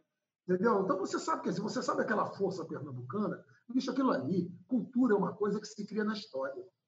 Entendeu? Pernambuco é um espetáculo nisso. O Mamã foi uma delícia, o Mamã era um sucesso. O Mamão foi um sucesso. Nós fizemos, inclusive, exposições, fizemos Basquiat em Pernambuco, fizemos Goya também, essa mesma exposição, e foi tudo muito bom. Então, a experiência para mim foi um pouco nesse sentido, de dirigir instituições. Depois que eu saí do Mamã, é que eu vim para cá, aí eu voltei para o Rio e fiquei mais assim, sabe? É, é mas aí, mas, mas, aí quando você voltou, mas aí você voltou para o Rio, enfim, é uma coisa que você fala até numa das suas entrevistas que eu encontrei online, que você fez, faz muitas exposições por ano segue fazendo. Eu queria falar sobre aonde está você nos 80, mas antes disso, eu queria só pular para uma outra experiência institucional que você teve, e dos entrevistados que eu tive até agora, ninguém passou por isso, que foi sua experiência como secretário de Cultura de Nova Iguaçu, no governo do Lindbergh. Então, eu queria só que você contasse um pouco, assim, porque uma coisa é você sair do Parque Lage para três museus e outra é você ter um cargo no governo dessa maneira, né? Secretário de Cultura, assim. Então, como é que foi essa experiência de ir para Nova Iguaçu, secretário de Cultura, enfim, o que, que você aprendeu daí também? A história foi engraçada que rolou o seguinte. Quando eu voltei para o Rio, eu voltei meio assim, bem, muito que bem, o que, que eu vou fazer? Como é que vai ser a minha vida? Aí tinha algumas coisas no meio do caminho. Eu tinha sido convidado pela Roberta Maiorana para ser curador do Arte Pará. Uhum. Aí eu fiz, não sei se três ou quatro edições do Arte Pará que também para mim foi muito legal, porque ali eu comecei a ter esse olhar nortista. Eu estava eu tava imbuído de Pernambuco. Ali eu fiquei assim fascinado com Belém. Os cheiros, a culinária, os artistas. Né? Quer dizer, minha referência de Belém era Manuel Nassar. Mas eu vi muita gente legal ali, entendeu? Quer dizer, tinha um núcleo de fotografia que sempre foi muito forte em Belém. Enfim, então, comecei a agir nessas coisas, fazer algumas exposições. Fiz essa exposição em 2004, do Onde Está Você, Geração 80, que era um projeto que eu queria fazer, era meio assim como, sabe, como chegar e dizer, bem, eu fiz a exposição, eu agora, 20 anos depois, eu vou dar uma leitura, porque uma coisa que me encheu o saco era assim, ah, não ficou ninguém, não ficou ninguém. Isso de não ficar ninguém é de uma pretensão, de uma petulância, não é? É uma coisa engraçada. É que nem, eu nunca me esqueço que quando eu fiz a exposição do Krasper, e o Arte Amazonas, em plena Rio 92, que na época nós colocamos 180 mil pagantes. Tinha fila na porta para entrar no museu. Eu, quando terminou aquele evento todo, eu acabado, cansadíssimo, e eu fui para um debate com o povinho, com o meinho das artes, e eu falei, cheio de orgulho, que nós tínhamos tido 180 mil pagantes, que pela primeira vez o museu estava com dinheiro em caixa. Aí as pessoas perguntam para mim. E disse, é, mas temos que saber quem nesses 120 mil. Foi gente importante? Eu digo, foi. Foi o padeiro, foi a dona de casa do Irajá. Também. Aí baixou o Nelson Rodrigues, foi a tarada do Encantado, sabe? Aí, porra, eu comecei meu Deus do céu, a gente, a gente coloca o povo dentro do museu. E a mesma coisa tem essa história do geração 80. Quer dizer, quem ficou é, parece assim, quem está no mercado, entendeu? Então só ficou a Beatriz Milhazes e o Daniel Senise e o Leonilson, porque eles são artistas que indiscutivelmente são espetaculares, mas tem mercado, mas tem muita gente que optou por uma carreira acadêmica, tem muita gente que está fazendo seu trabalho numa outra esfera, tem muita gente que está trabalhando questões de arte e educação. Então, eu quis pegar, fazer uma seleção no, no, no, onde está você, geração 80, sobre essas pessoas que ficaram para, com isso, eu dar por encerrada a minha participação dos artistas dos anos 80. Não quero fazer 40 anos de geração 80, já vou virar um velho caquete. Quero, sabe, ficou, entrou na história, quem gostou, não gostou. Um cara também veio com um papo para mim assim: você não acha que a década de 80 foi uma década perdida? Tem cada texto, uma década perdida. Isso é texto em UP, porque eu não. Eu falei assim, ah, querido, eu não sei. Eu trabalhei para cacete e beijei muito na boca. Eu não sei, não consigo entender nada melhor. Então, não posso dizer que eu não gostei dos anos 80. Trabalhei para cacete, namorei demais. Foi ótimo, entendeu? Adorei. Nunca me esquecerei dos anos 80. Então, quer dizer, isso era o compromisso que eu queria fazer com essa exposição. Feita essa exposição, aí eu paro, olho e digo assim: bem, o que, que eu quero fazer da minha vida? Uhum. Aí comecei, num determinado momento, assim, isso, a ter uma certa. A gente ficar velho é chato, né? eu comecei a ter uma certa, como é que eu vou dizer, uma certa gastura, um certo incômodo com esse mesmo universo das artes, com aquela mesma coisa, com aquelas pessoas sorrindo, com aquelas frutas de, de, de, espumante vagaba ali, entendeu? Eu, aquilo começou a me dar um enjoo. E eu comecei a pensar de uma maneira mais consistente sobre uma questão assim, o que, que havia de novo? Comecei a ler muito, sabe, a experiência, comecei a, olhar as coisas do Mário Pedrosa com o Museu das Origens, comecei a viajar um pouco nisso E comecei a perceber de maneira clara que tudo que a gente fazia era uma coisa zona sul carioca. Quer dizer, ah, o que foi a geração 80, em certo sentido? A geração 80 era isso, era a zona sul carioca, que chegava ali, entendeu? Que ali ficava bonitinho, eram pessoas ótimas, mas que não tinha ninguém de Nova Iguaçu. E aí, nessa época, como me chamaram a atenção, eu fui acompanhando o telefone para tocar até cansado. Aí eu fui, eu fui foi quando aconteceu que aí tinha aquele, aquele grupo, que não era bem um grupo do, do imaginário periférico. Uhum. Tinha uma pessoa que eu adoro, que eu considero um dos maiores artistas brasileiros, que é Jorge Duarte, que até, que até hoje eu não sei o que, que há com Jorge Duarte. Se eu falo em Jorge Duarte aqui em São Paulo, as pessoas acham que ele é veterinário ou que, é, ou que é alguma coisa, entendeu? O Jorge é um artista referencial nos anos 80, a meu ver, assim, sabe? no nível dos grandes artistas dos anos 80. E aí o Jorge, eu sabia que o Jorge era assim mesmo, essa coisa do imaginário periférico. E para aí eu conversei com o Jorge. Disse, Pô, Jorge, sabe? Estou me achando tudo um saco, não sei o quê. Estou querendo ver, né? queria ver um pouco, queria ver algumas coisas assim. E queria, de repente, saber assim, o que você está fazendo, como é que é essa turma. Aí me falou de umas pessoas, eu fui dando de olho até que eu conheci Raimundo Rodrigues, Sim. que era um grande articulador ali de Nova Iguaçu. E o Raimundo falou assim: não, Marcos, acho maravilhoso que você tenha esse interesse, e que não sei o quê. A gente aqui, governo, não sei o quê. E aí ele me levou a Maria Antônia, que era coordenadora do bairro escola, e na época, mulher do, do, do prefeito do Lindbergh. E eu gostei muito de Maria Antônia, de início, entendeu? Achei assim, de início não, continuo gostando até hoje, mas de, de, de cara. Aí eu, assim, legal, assim.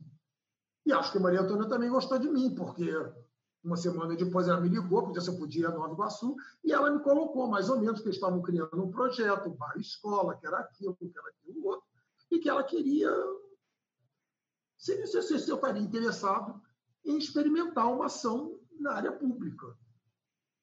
E eu achei muito curioso, porque aí eu peguei, busquei umas referências minhas, inclusive, sabe, da minha ex-mulher, que sempre foi minha companheira por toda a vida, de conversas e tudo, que foi a Sandra Malha. E Sandra tinha uma coisa que me ajudava muito, que Sandra era muito prático, muito objetivo. Aí Sandra falou para mim, disse, olha, o prefeito lá me convidou para assumir a Secretaria de Ciência de, de cultura e, e turismo de, de, Nova Iguaçu, eu não sei o que, que eu faço. Sandra tá, trabalhava no, no IBAN, então ela tinha lá uns livros, ela abriu o mapa do estado do Rio de Janeiro para mim e disse assim: olha, você vive num lugar que o prefeito é César Maia e o governo é garotinho. Nova Iguaçu é isso aqui, é uma centralidade da Baixada. É muito importante, se você quiser colaborar para a mudança desse estado, que você vá lá e aceite esse cargo. Isso não é um convite. Isso é uma imposição da sua, do, do seu passado, do seu comprometimento com ideais de esquerda. A gente não adianta teorizar se a gente não faz isso no quintal da casa da gente. O seu quintal é aqui. Aí eu olhei, bati continência para General Magger, entendeu? E fui lá no dia seguinte e disse assim, aceito. E foi espetacular, porque, na verdade, eu nunca me esqueço que a primeira reunião que eu tive, eu gostei, porque eu não tive reunião com um artista plástico. A primeira reunião foi, Maria Antônia me convocou, foi com os mototáxis de Miguel Couto. Eu não sabia nem onde era essa porra de Miguel Couto. E Miguel Couto é do outro lado da Dutra. É uma história muito interessante. E aí eu sentei ali e o argumento era o seguinte: nós vamos querer fazer aqui um projeto educacional em que as crianças vão andar pela rua, mas como é que vocês vão andar nessa velocidade, nesses, nessas motos voando, para atropelar as crianças? E era toda uma maneira de articulação democrática e territorial que me interessou muito, que era que eles contrapunham o seguinte: nós não queremos atropelar essas crianças, porque são as nossas crianças. Mas como que a gente pode dirigir o nosso trabalho se a se a rua está mal sinalizada, se ela não está asfaltada, se na calçada não tem cuidado. Então, a gente começou, e aí eu recuperei uma história muito engraçada, que é a minha relação, desde a época de Oscar, com a cidade. Uhum. E aí eu fiquei pensando nesse projeto, e aí Maria Antônia dizia assim: nós temos que criar, nesse projeto, ações artísticas para as crianças. E eu ficava pensando o que, que a gente deveria fazer. E o que era muito curioso é que essas ações artísticas elas não poderiam se dar no espaço da escola, porque a escola tinha um outro turno, outros alunos. Então a gente tinha que buscar parceiros pela comunidade para que essas crianças pudessem ter as suas aulas de arte. E nós tínhamos que localizar igrejas, locais públicos que as crianças pudessem ir. E, evidentemente, elas iam caminhando, por isso a reunião com os mototáxis, elas iam caminhando pela calçada, se dirigindo da escola até esse local onde elas teriam atividades artísticas. E ali uma coisa para mim foi muito importante, que, por assim, sabe, como fosse uma coisa, caiu na minha cabeça, assim, tombou sobre mim, um livro do Paulo Freire, em que eu abri numa página aleatoriamente e estava escrito uma coisa assim: todo mundo fala para devolver, para devolver, como é que era? Todo mundo fala de tirar as crianças das ruas. Eu acho que nós devemos devolver a rua para as crianças. Aí, quando ele falou aquilo, eu parei e pensei: meu Deus do céu, como eu tive uma infância feliz em Brasília, que eu corria quilômetros e voltava para casa, que não tinha um carro naquele lugar. Como fui feliz na minha infância em Brasília, nessa noção de espaço. Aí eu amei essa frase do Paulo Freire. E aí eu pensei o seguinte, que aquele caminho da atenção da escola para o eventual parceiro, que é cuidado com medo, cuidado com o carro, que devia ser o local da percepção das descobertas para a gente trabalhar a partir da experimentação. E aí aconteceu uma coisa assim fantástica. Quem trabalhava ali, naquele momento lá em Nova Iguaçu, fazendo projeto gráfico, era um artista chamado Álvaro Seixas. Eu olhei para aquele menino, eu adorei ele, porque eu vi, sabe, que ele era. Ele tinha uma coisa que até hoje adoro no Álvaro. Ele é extremamente culto e ele é extremamente irônico e brincalhão. Então, ele tinha capacidade de debochar de tudo e de debochar dele mesmo, mas com uma dose de carinho e de cuidado que era uma coisa maravilhosa. E eu ali com o Álvaro, aí foi tudo assim, Álvaro, aí foi assim, né? Francis Alves e Damião Ortega, e experiência da vantagem, tudo que a gente ia aplicar naquelas crianças. E, ao mesmo tempo, surgiram duas pessoas, a Bianca Ramos, que você conhece, que a Bianca Ramos trabalha comigo, no, que a Bianca ela tem a capacidade extraordinária de pegar todas as coisas mais complicadas do planeta e dar sentido e organização àquilo. Eu não sei o que, essa mulher tem. E eu fico até hoje, eu fico assim olhando para ela, eu sei acreditar que alguém seja assim, sabe? Ela tem assim, uma experiência milenar dessa capacidade. Então eu dizia os meus projetos para ela da maneira completamente assim, alucinada e aleatória. No dia seguinte, aquilo virava uma coisa, um relatório extraordinário. E o, e o, Rômulo, e, e o Salles, que hoje, para meu orgulho, é superintendente de arte do governo do Estado do Rio de Janeiro, com o qual está desenvolvendo um projeto de recuperação da Casa França Brasil. E o Rômulo, ele tinha uma coisa maravilhosa. O Rômulo, além de ser pedagogo, ele era de Nova Iguaçu. Então, quando eu olhei, eu disse, gente, eu estou com, eu tô com tudo nas minhas mãos. Eu estou com um artista criativo inteligente como Álvaro. Eu estou com um pedagogo jovem competente do lugar como o Romulo. E eu estou com, com, com Bianca, que tem essa capacidade de organizar, que eu até brincava. Na verdade, eu devia ser o consultor da secretaria, a secretária devia ser ela. Mas, enfim. E aí, a gente começou a fazer um trabalho que foi muito legal. E aí eu comecei a perceber a história do serviço público, que é encantador, que é o seguinte, cara, é você poder fazer em escala. A gente atendeu com projetos educacionais e experimentais para mais de 30 mil crianças. Onde é que eu ia poder trabalhar com 30 mil crianças se não fosse numa prefeitura? Agora, tem, tem uma coisa interessante te escutando sobre a experiência de Nova Iguaçu, que eu ia até te perguntar isso, mas eu vou passar por isso, mas eu queria só comentar para quem está vendo e ouvindo, que é a sua relação com o espaço, né? Então, muitas vezes você fala isso em entrevistas que, como você falou aqui mesmo, né? Que tudo parte do espaço. Então, é interessante pensar como em Nova Iguaçu também existia essa relação com o espaço público, com o espaço da cidade, como que isso perseverou. E como que também tem uma coisa que eu acho que te constitui muito, e aí não à toa se falar agora do Niemeyer e isso que a, que a sua ex-esposa disse, né, a Sandra, sobre esse comprometimento com a esquerda, digamos, que é essa tentativa de, entre largas aspas, no termo, democratizar o acesso à arte, ou deselitizar o acesso à arte, porque muitas pessoas, a gente sabe, né, muitos e muitas agentes vêm de um lugar social, como você veio, né? Assim, de uma família, por exemplo, claro, no caso dessa relação com Niemeyer, né? Tradicional quanto às artes visuais, quanto à arquitetura, mesmo internacionalmente, né? Que cria uma tradição e muitas pessoas é, não se interessam por essa democratização, digamos assim, por essa saída desse círculo restrito, digamos assim, como você mesmo falou, né? Zona Sul, no caso da, da exposição do Parque Lage. Então, acho bacana te escutar e acho que isso é bem admirável na sua trajetória. E aí eu fico pensando, Marco, se não vem também daí esse seu interesse, já para a gente rumo ao fim aqui dessa conversa, em organizar e manter por tanto tempo, de maneira firme, né, um prêmio como o Prêmio Marco Antônio Vilaça, que eu sei que é um prêmio que, no caso, reúne 30 artistas, geralmente por edição, curadores também, e muitas vezes premiou artistas que não vêm desse lugar, digamos, privilegiado, entre aspas, das artes visuais, e que muitas vezes premiou artistas que não vêm sequer do sudeste do Brasil.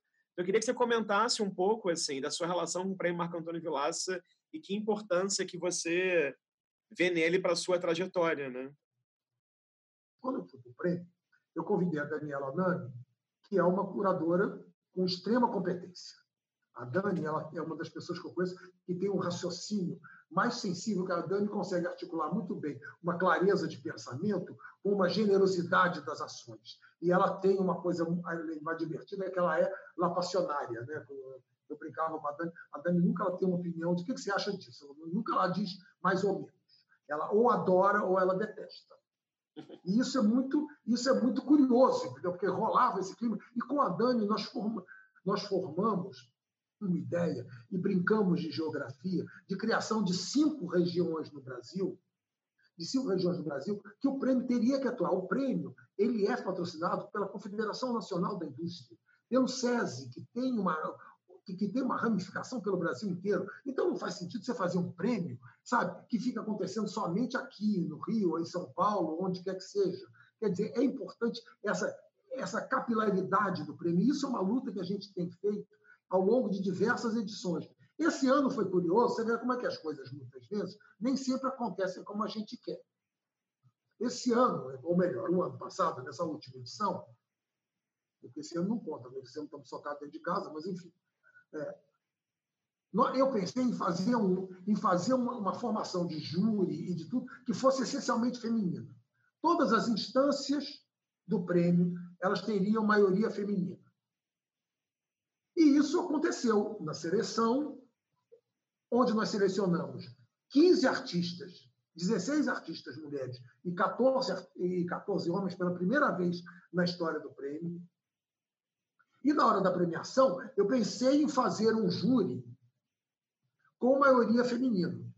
Eu nunca pensei em fazer um júri feminino, que acho que é uma maneira também. Eu queria que é o seguinte, que nós nos sentíssemos nessa posição da minoria. É sempre está sempre assim, um outro, então criar essa. Mas acontece num determinado momento, nós tivemos um problema e uma das curadoras não pôde participar da premiação. E nós, na última hora, tivemos que recorrer para um único. Então, o júri de premiação acabou sendo 4 a 3 masculino, quando era para ser 4 a 3 feminino. Por isso ou não por isso, a premiação aconteceu de maneira curiosa. Não tivemos, tivemos duas mulheres e três homens. Agora, o que foi curioso é que, pela primeira vez no prêmio, nós tivemos uma maioria de artistas negros ganhando o prêmio. Uhum. Para você ter uma ideia, em todas as edições do prêmio, nas seis edições anteriores, nós, nós, nós tivemos, estou colocando isso, evidentemente, dentro dos padrões de, de brancos e negros brasileiros, mas, enfim, três artistas negros. E nessa edição nós tivemos três artistas negros dobramos a participação, a participação masculina, a participação negra. Então, quer dizer, que eu também achei super interessante, entendeu? Quer dizer, na verdade, a gente esse tipo de argumentação, ele funciona, ele é muito importante para que o prêmio reconheça isso. E acho que é fundamental para todos nós que essa presença, sabe, da África na gente, ela se manifeste de maneira mais clara, quer dizer, que a gente fuja desse discurso sabe, do bonzinho. Quer dizer, na verdade, nós estamos verificando aqui, agora, todos os dias, o que, é a violência brasileira. A violência que nós sofremos, que é a violência que o povo preto sofre, sofre em toda a sua história. e que de imagens absolutamente obliteradas da nossa história. Eu acho que isso, quer dizer, a gente precisa disso. A gente precisa disso como, como ideia de país. Quer dizer, é muito bonito você ficar falando, sabe? Ah, o sincretismo religioso é maravilhoso. É maravilhoso, mas é uma agressão. Quer dizer, o sincretismo foi uma solução absolutamente espetacular das pessoas escravizadas diante da imposição, da, da agressão que elas tinham para não poder como é que é, realizar seus cultos, que ainda hoje são perseguidos por esse fundamentalismo evangélico lamentável. A mesma coisa é esse orgulho, sabe, que a gente fala de sermos miscigenados, mas a gente tem que assumir que essa nossa miscigenação é neta, bisneta do estupro. A minha bisavó, tataravó negra, ela foi estuprada pelo colonizador branco. E se eu não aceito que eu sou filho desse estupro, eu começo a perpetuar a violência com a mulher negra, que culmina com a morte da Marielle e de tantos outros, e que as pessoas acham normal, que as pessoas falam. Uma vez eu estava num debate pensou assim: mas lá vem você falar dessa coisa de Marielle, isso não acaba nunca? Eu digo, claro que acaba. Basta dizer quem matou a Marielle e o assunto está acabado. Enquanto eu falar quem matou, não está acabado mesmo. Então, quer dizer, essas histórias, a gente pega isso, dizer, eu acho que e é curioso a gente perceber também quais são os ensinamentos, quais são, digamos, as plataformas de ação da arte contemporânea, que é um instrumento de questionamento, de provocação, diante de assuntos que a gente, evidentemente, se manifesta favoravelmente. Quer dizer, se uma mulher vai trabalhar questões relacionadas ao feminismo, evidentemente, de antemão, ela se posiciona favoravelmente a isso. Como que ela vai elaborar um discurso em que isso aí não se torne num elemento panfletário. Sim. E que haja uma contestação, que haja uma provocação que esteja inserido nesse clima maior da arte de, de, de projeção, de prospecção. A mesma coisa se dá com todos os movimentos, seja na questão, na, na, na questão negra, na comunidade LGBT, não sei o quê, seja tudo isso, são questões que a gente tem que levar. Agora, aqui é muito importante que esse espaço esteja aberto, é importante que a gente tenha, como nós tivemos esse ano no, no, no prêmio, a presença do Rafael, do Rafael Biquia, que essa como é que, é, que, que, que trouxe para todos nós essa, essa nova, digamos, essa nova dimensão sexual, que ela não é tão nova assim, mas que ela, que ela faz parte das nossas vidas e que ela há de fazer parte e que ela é bem-vinda. E que é Sim. isso que a gente quer.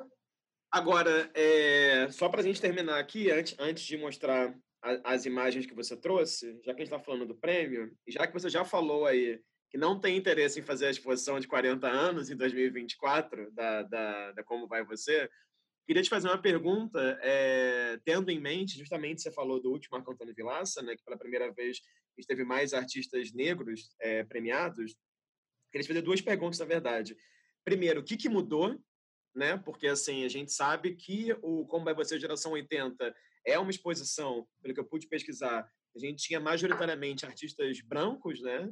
Ou, ou quase totalmente. Então assim, o que que mudou nesses quase 40 anos entre lá e agora? E queria fazer uma outra pergunta também, que é, é onde está você, geração 80, hoje? Né? Assim, quase 40 anos depois e quase 20 anos depois da sua exposição do CCBB, e foi ali que eu conheci algum trabalho seu, eu estava no começo da graduação na UERJ, e nunca esqueço do efeito de ver o Sérgio Romagnolo, aquele carro amassado, as pinturas estranhíssimas dele da Catunda, eu, eu não tinha nenhuma, zero, zero, zero relação com arte contemporânea, vai. O máximo que eu tinha visto era Lígia Papa e Leoiticica durante o ensino médio. Já foi uma ótima introdução, vamos combinar, né? Aquela exposição maravilhosa. Então, são duas perguntas. Assim, o que, que mudou é, no, no, no Brasil, na, na arte contemporânea no Brasil, né? E onde está você, geração 80, parte 2, né? Hoje em dia. Onde você acha que está essa geração 80 hoje em dia? Bem, vamos por parte. Eu acho assim, o que, o que mudou, eu acho o seguinte, nos anos 80, a gente ia à praia de Ipanema, a Zona Sul Carioca, a gente ia à FAAP, em São Paulo, a gente podia ir na Escola Guinhar, e a gente pegava alguns artistas da oligarquia, oriundos da oligarquia nordestina, e com isso a gente fazia a festa. Isso era o Brasil. Mudou, mudou mas não mudou muito, porque, por exemplo, a primeira vez que Nova Iguaçu A primeira vez que Nova Iguaçu saiu no segundo caderno do Globo foi quando eu assumi a secretaria. Fizeram uma matéria que é engraçada, né? Aquele cara, aquele curador, supostamente aquele, aquele cara da, da Fruit Champagne, foi para Nova Iguaçu.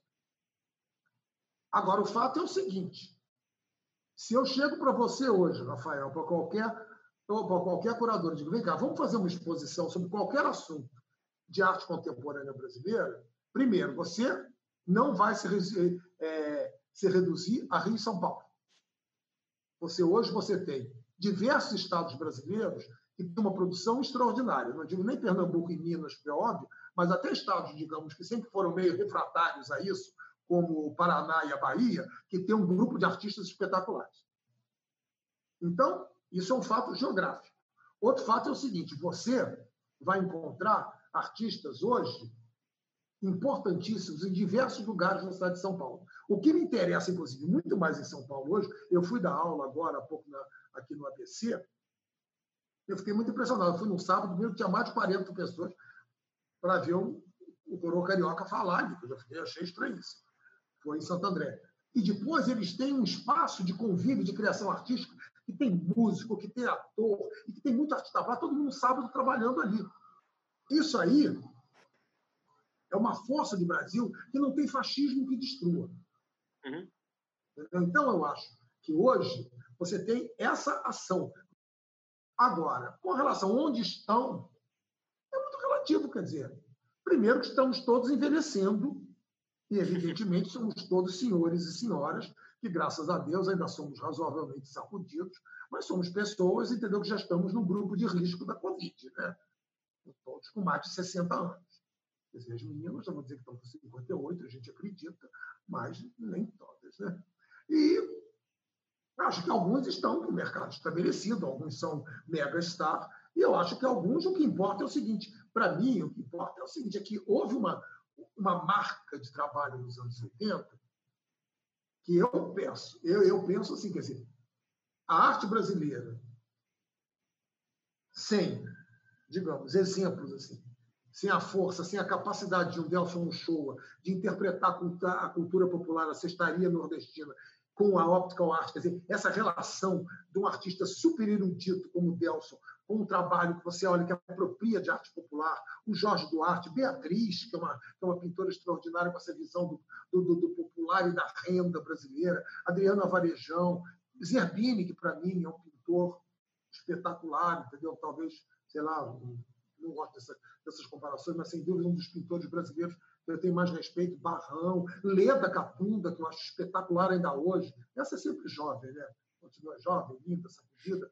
Então, quer dizer, eu acho que muita gente está aí. E tem outros que não estão no, no holofote, mas estão trabalhando nas universidades e estão irradiando, quer dizer, as gerações 80 que não estavam na exposição, mas que estavam, sabe como é que, é, que estão nas universidades. Eu participei agora de um debate sobre isso na Universidade de Goiás, com Agnaldo Coelho, que não passou da exposição, mas era aluno do Parque Laje, que foi secretário de Cultura de, de Goiânia, e da importância que Goiânia teve com esses artistas como Luiz Mauro, e todo esse grupo de Goiânia, que, num certo sentido, é todo devedor das conquistas da geração 80 alguns artistas que eu acho que não tinham uma leitura, que não eram tão considerados assim por causa de uma visão excludente da arte brasileira, que privilegiava, privilegiava somente um caminho da arte. Eu acho que artistas como Farnese de Andrade, como Nelson Lerner, como Celeida, são artistas que, que, que os anos 80 foram muito generosos, que recolocaram esses caras no, no, no, no, espaço que é merecido deles, mas que a geração 80 trabalhou nesse sentido. Então, eu acho que está todo mundo aí, quer dizer, e ainda tem um aspecto assim simpático. Eu vejo, de vez em quando, gente que, que gosta muito, sabe? Acho assim, delicioso o julgamento. Quando a gente, nos anos 80, você vê como é que os critérios são variados. Todo mundo dizia que o grande músico era o Lobão e que o Lulu não ia durar dois anos. O Lobão é um reaça que sumiu e o Lulu é a pessoa adorável, encantadora e um músico maravilhoso que todas as gerações cantam, entendeu? Meus filhos, meus netos cantam Lulu, eh, Lulu, Lulu Santos. Então, quer dizer. É isso, é. É isso. É, sempre é como uma onda no mar. Certeza, né? Exatamente, não dá para ter certeza. Né? De... Agora, é porque também é o seguinte: a gente quer ter uma visão excessivamente trancada das coisas, da poética. E eu acho uhum. que hoje, eu sinto isso que a geração 80 procurou, no final, ao fim e ao cabo, procurou dar uma lufada. Existe uma ação de curadoria jovem que, num certo sentido, é toda muito influenciada pelos anos 80. Vocês podem não uhum. querer, mas são. E eu acho que isso aí, isso aí me deixa tranquilo, porque é o seguinte: o que, é que a gente faz na vida? A gente faz o que a gente quer, o que a gente gosta, o que a gente acha que é verdadeiro, e pronto, expõe na roda, entendeu? Que nem filho, entendeu? A gente faz esse caminho, entendeu? Agora, eu continuo adorando fazer exposição, entendeu? Não perdi ainda a, o impacto, não. Sou uma pessoa bastante sacudida, entendeu? Eu faço, faço exposição adoidado, entendeu?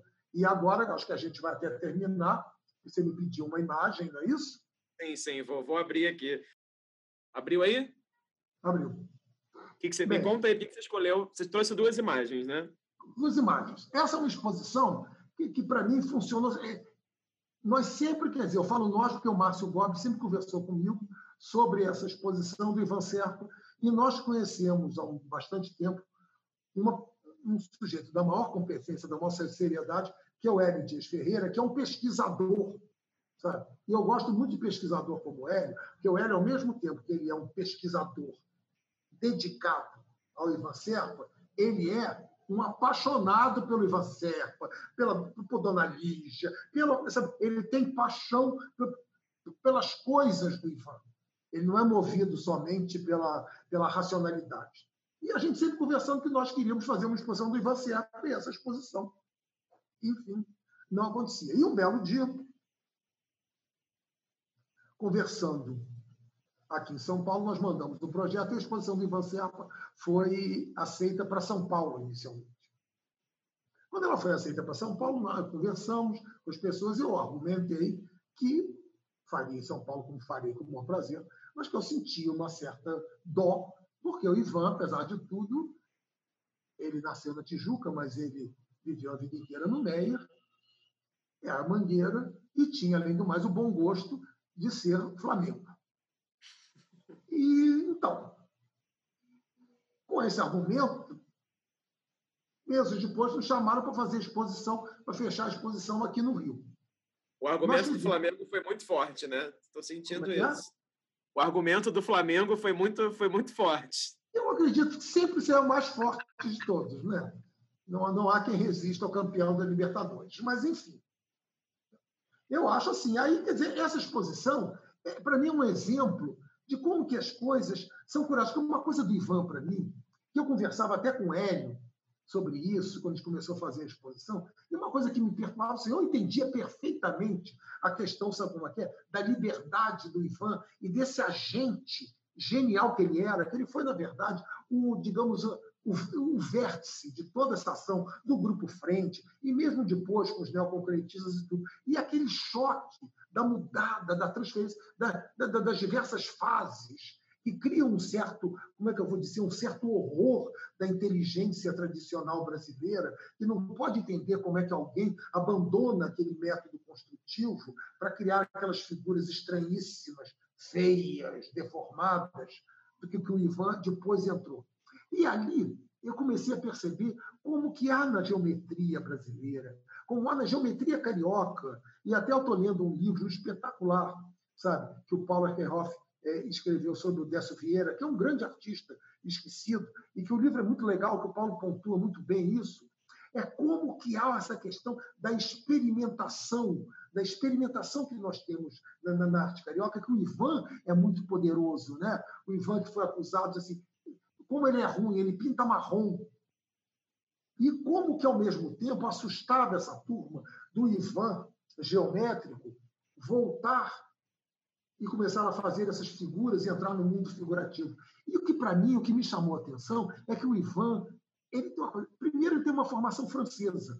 E a França, a gente sabe que na formação da a França sempre privilegiou muito olhares é, antropológicos e também uma, uma espécie de fatura.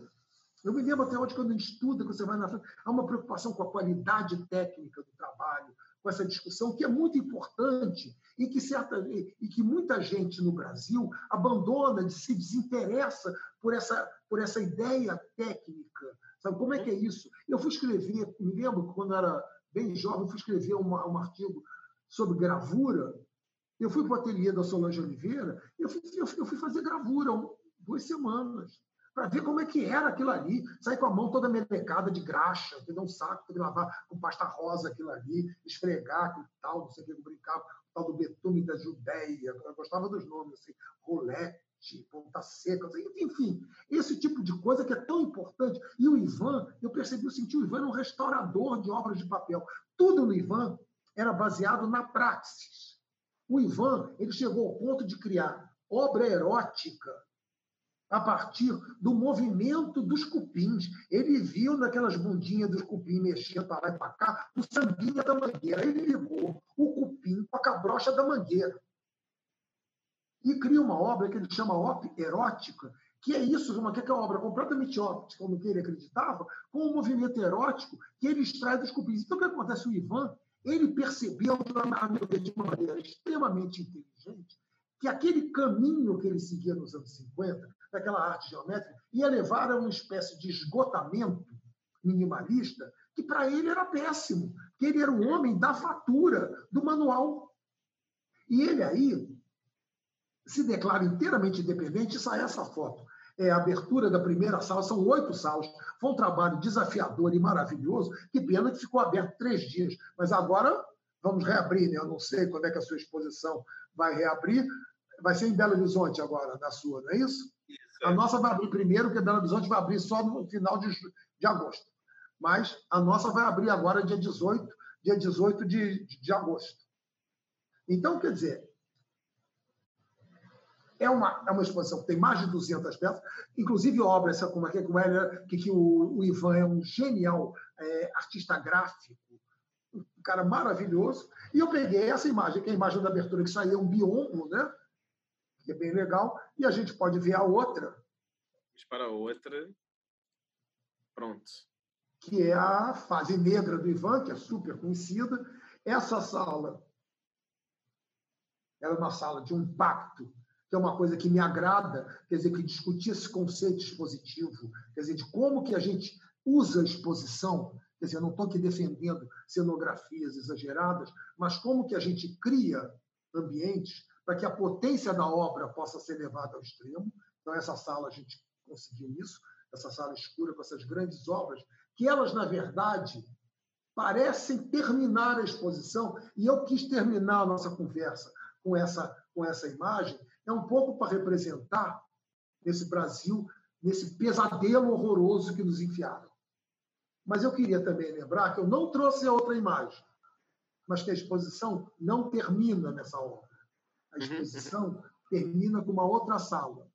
Uma Sim. sala em que o Ivan recupera uma geometria, mas uma geometria popular, mangueirense, colorida, carioca, que é mais ou menos uma espécie que eu também deixo aqui como, como argumento final para as pessoas mais jovens, que é o seguinte: está tudo um horror, mas vamos trabalhar, que vai mudar e a gente vai voltar a pegar o nosso rumo, da mesma maneira que o Ivan pegou o rumo da geometria, mas incorporou uma geometria popular e feliz, a gente vai reencontrar o nosso caminho é, para a construção do país, que seja um país artístico, criativo e mais justo, mais humano, mais fraterno, que não seja dominado por esse ódio horroroso, por essa estupidez generalizada, em que a gente possa ter um convívio com todas as pessoas e que a gente possa realmente viver em harmonia. Muito bem, Marcos. Vou, vou parar que vou terminar de compartilhar, mas achei ótima essa escolha e achei ótimo também esse uso discursivo que você deu. Antes de a gente terminar, uma última pergunta. Eu sempre termino com uma pergunta surpresa.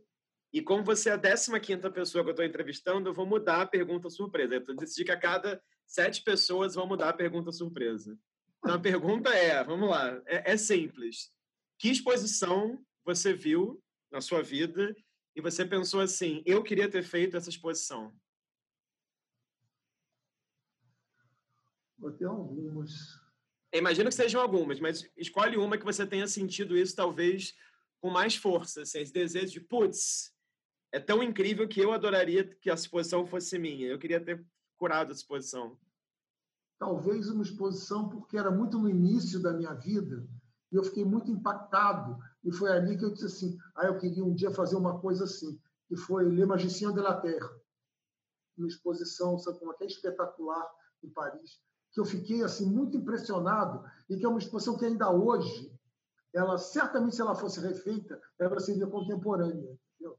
Eu vi ali trabalhos de artistas australianos, sabe? pessoas que trabalhavam com rendas, com tecidos, que é uma coisa que cada vez hoje mais me chama atenção. O, é, o, desculpa, o Ivan, ele tem um texto maravilhoso para o Clarivaldo Valadares, eu sei que você tem suas reservas, mas vamos lá, entendeu? Em que ele diz o seguinte, que para ele a prática artesanal ela quando feita com um espírito da descoberta, ela tem um componente artístico indiscutível. E eu estou cada vez mais convencido disso. Entendeu? Quer dizer, quando eu olho para alguns trabalhos que associam, que se apropriam desse universo, sabe, do, da, da, artesania, especial no Brasil, mas dão a isso um olhar e uma provocação, uma não definição, digamos, funcional, é maravilhoso. E Le Magicien de la Terre foi, sem dúvida, sabe, uma exposição que me, que, que, me trouxe essa sensação. Assim, foi algo assim muito marcante na minha vida.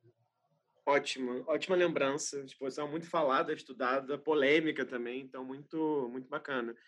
Marcos, eu só. Na época foi é. muito polêmico, inclusive, porque se argumentava de que se dava ao. É, é curioso, o olhar é...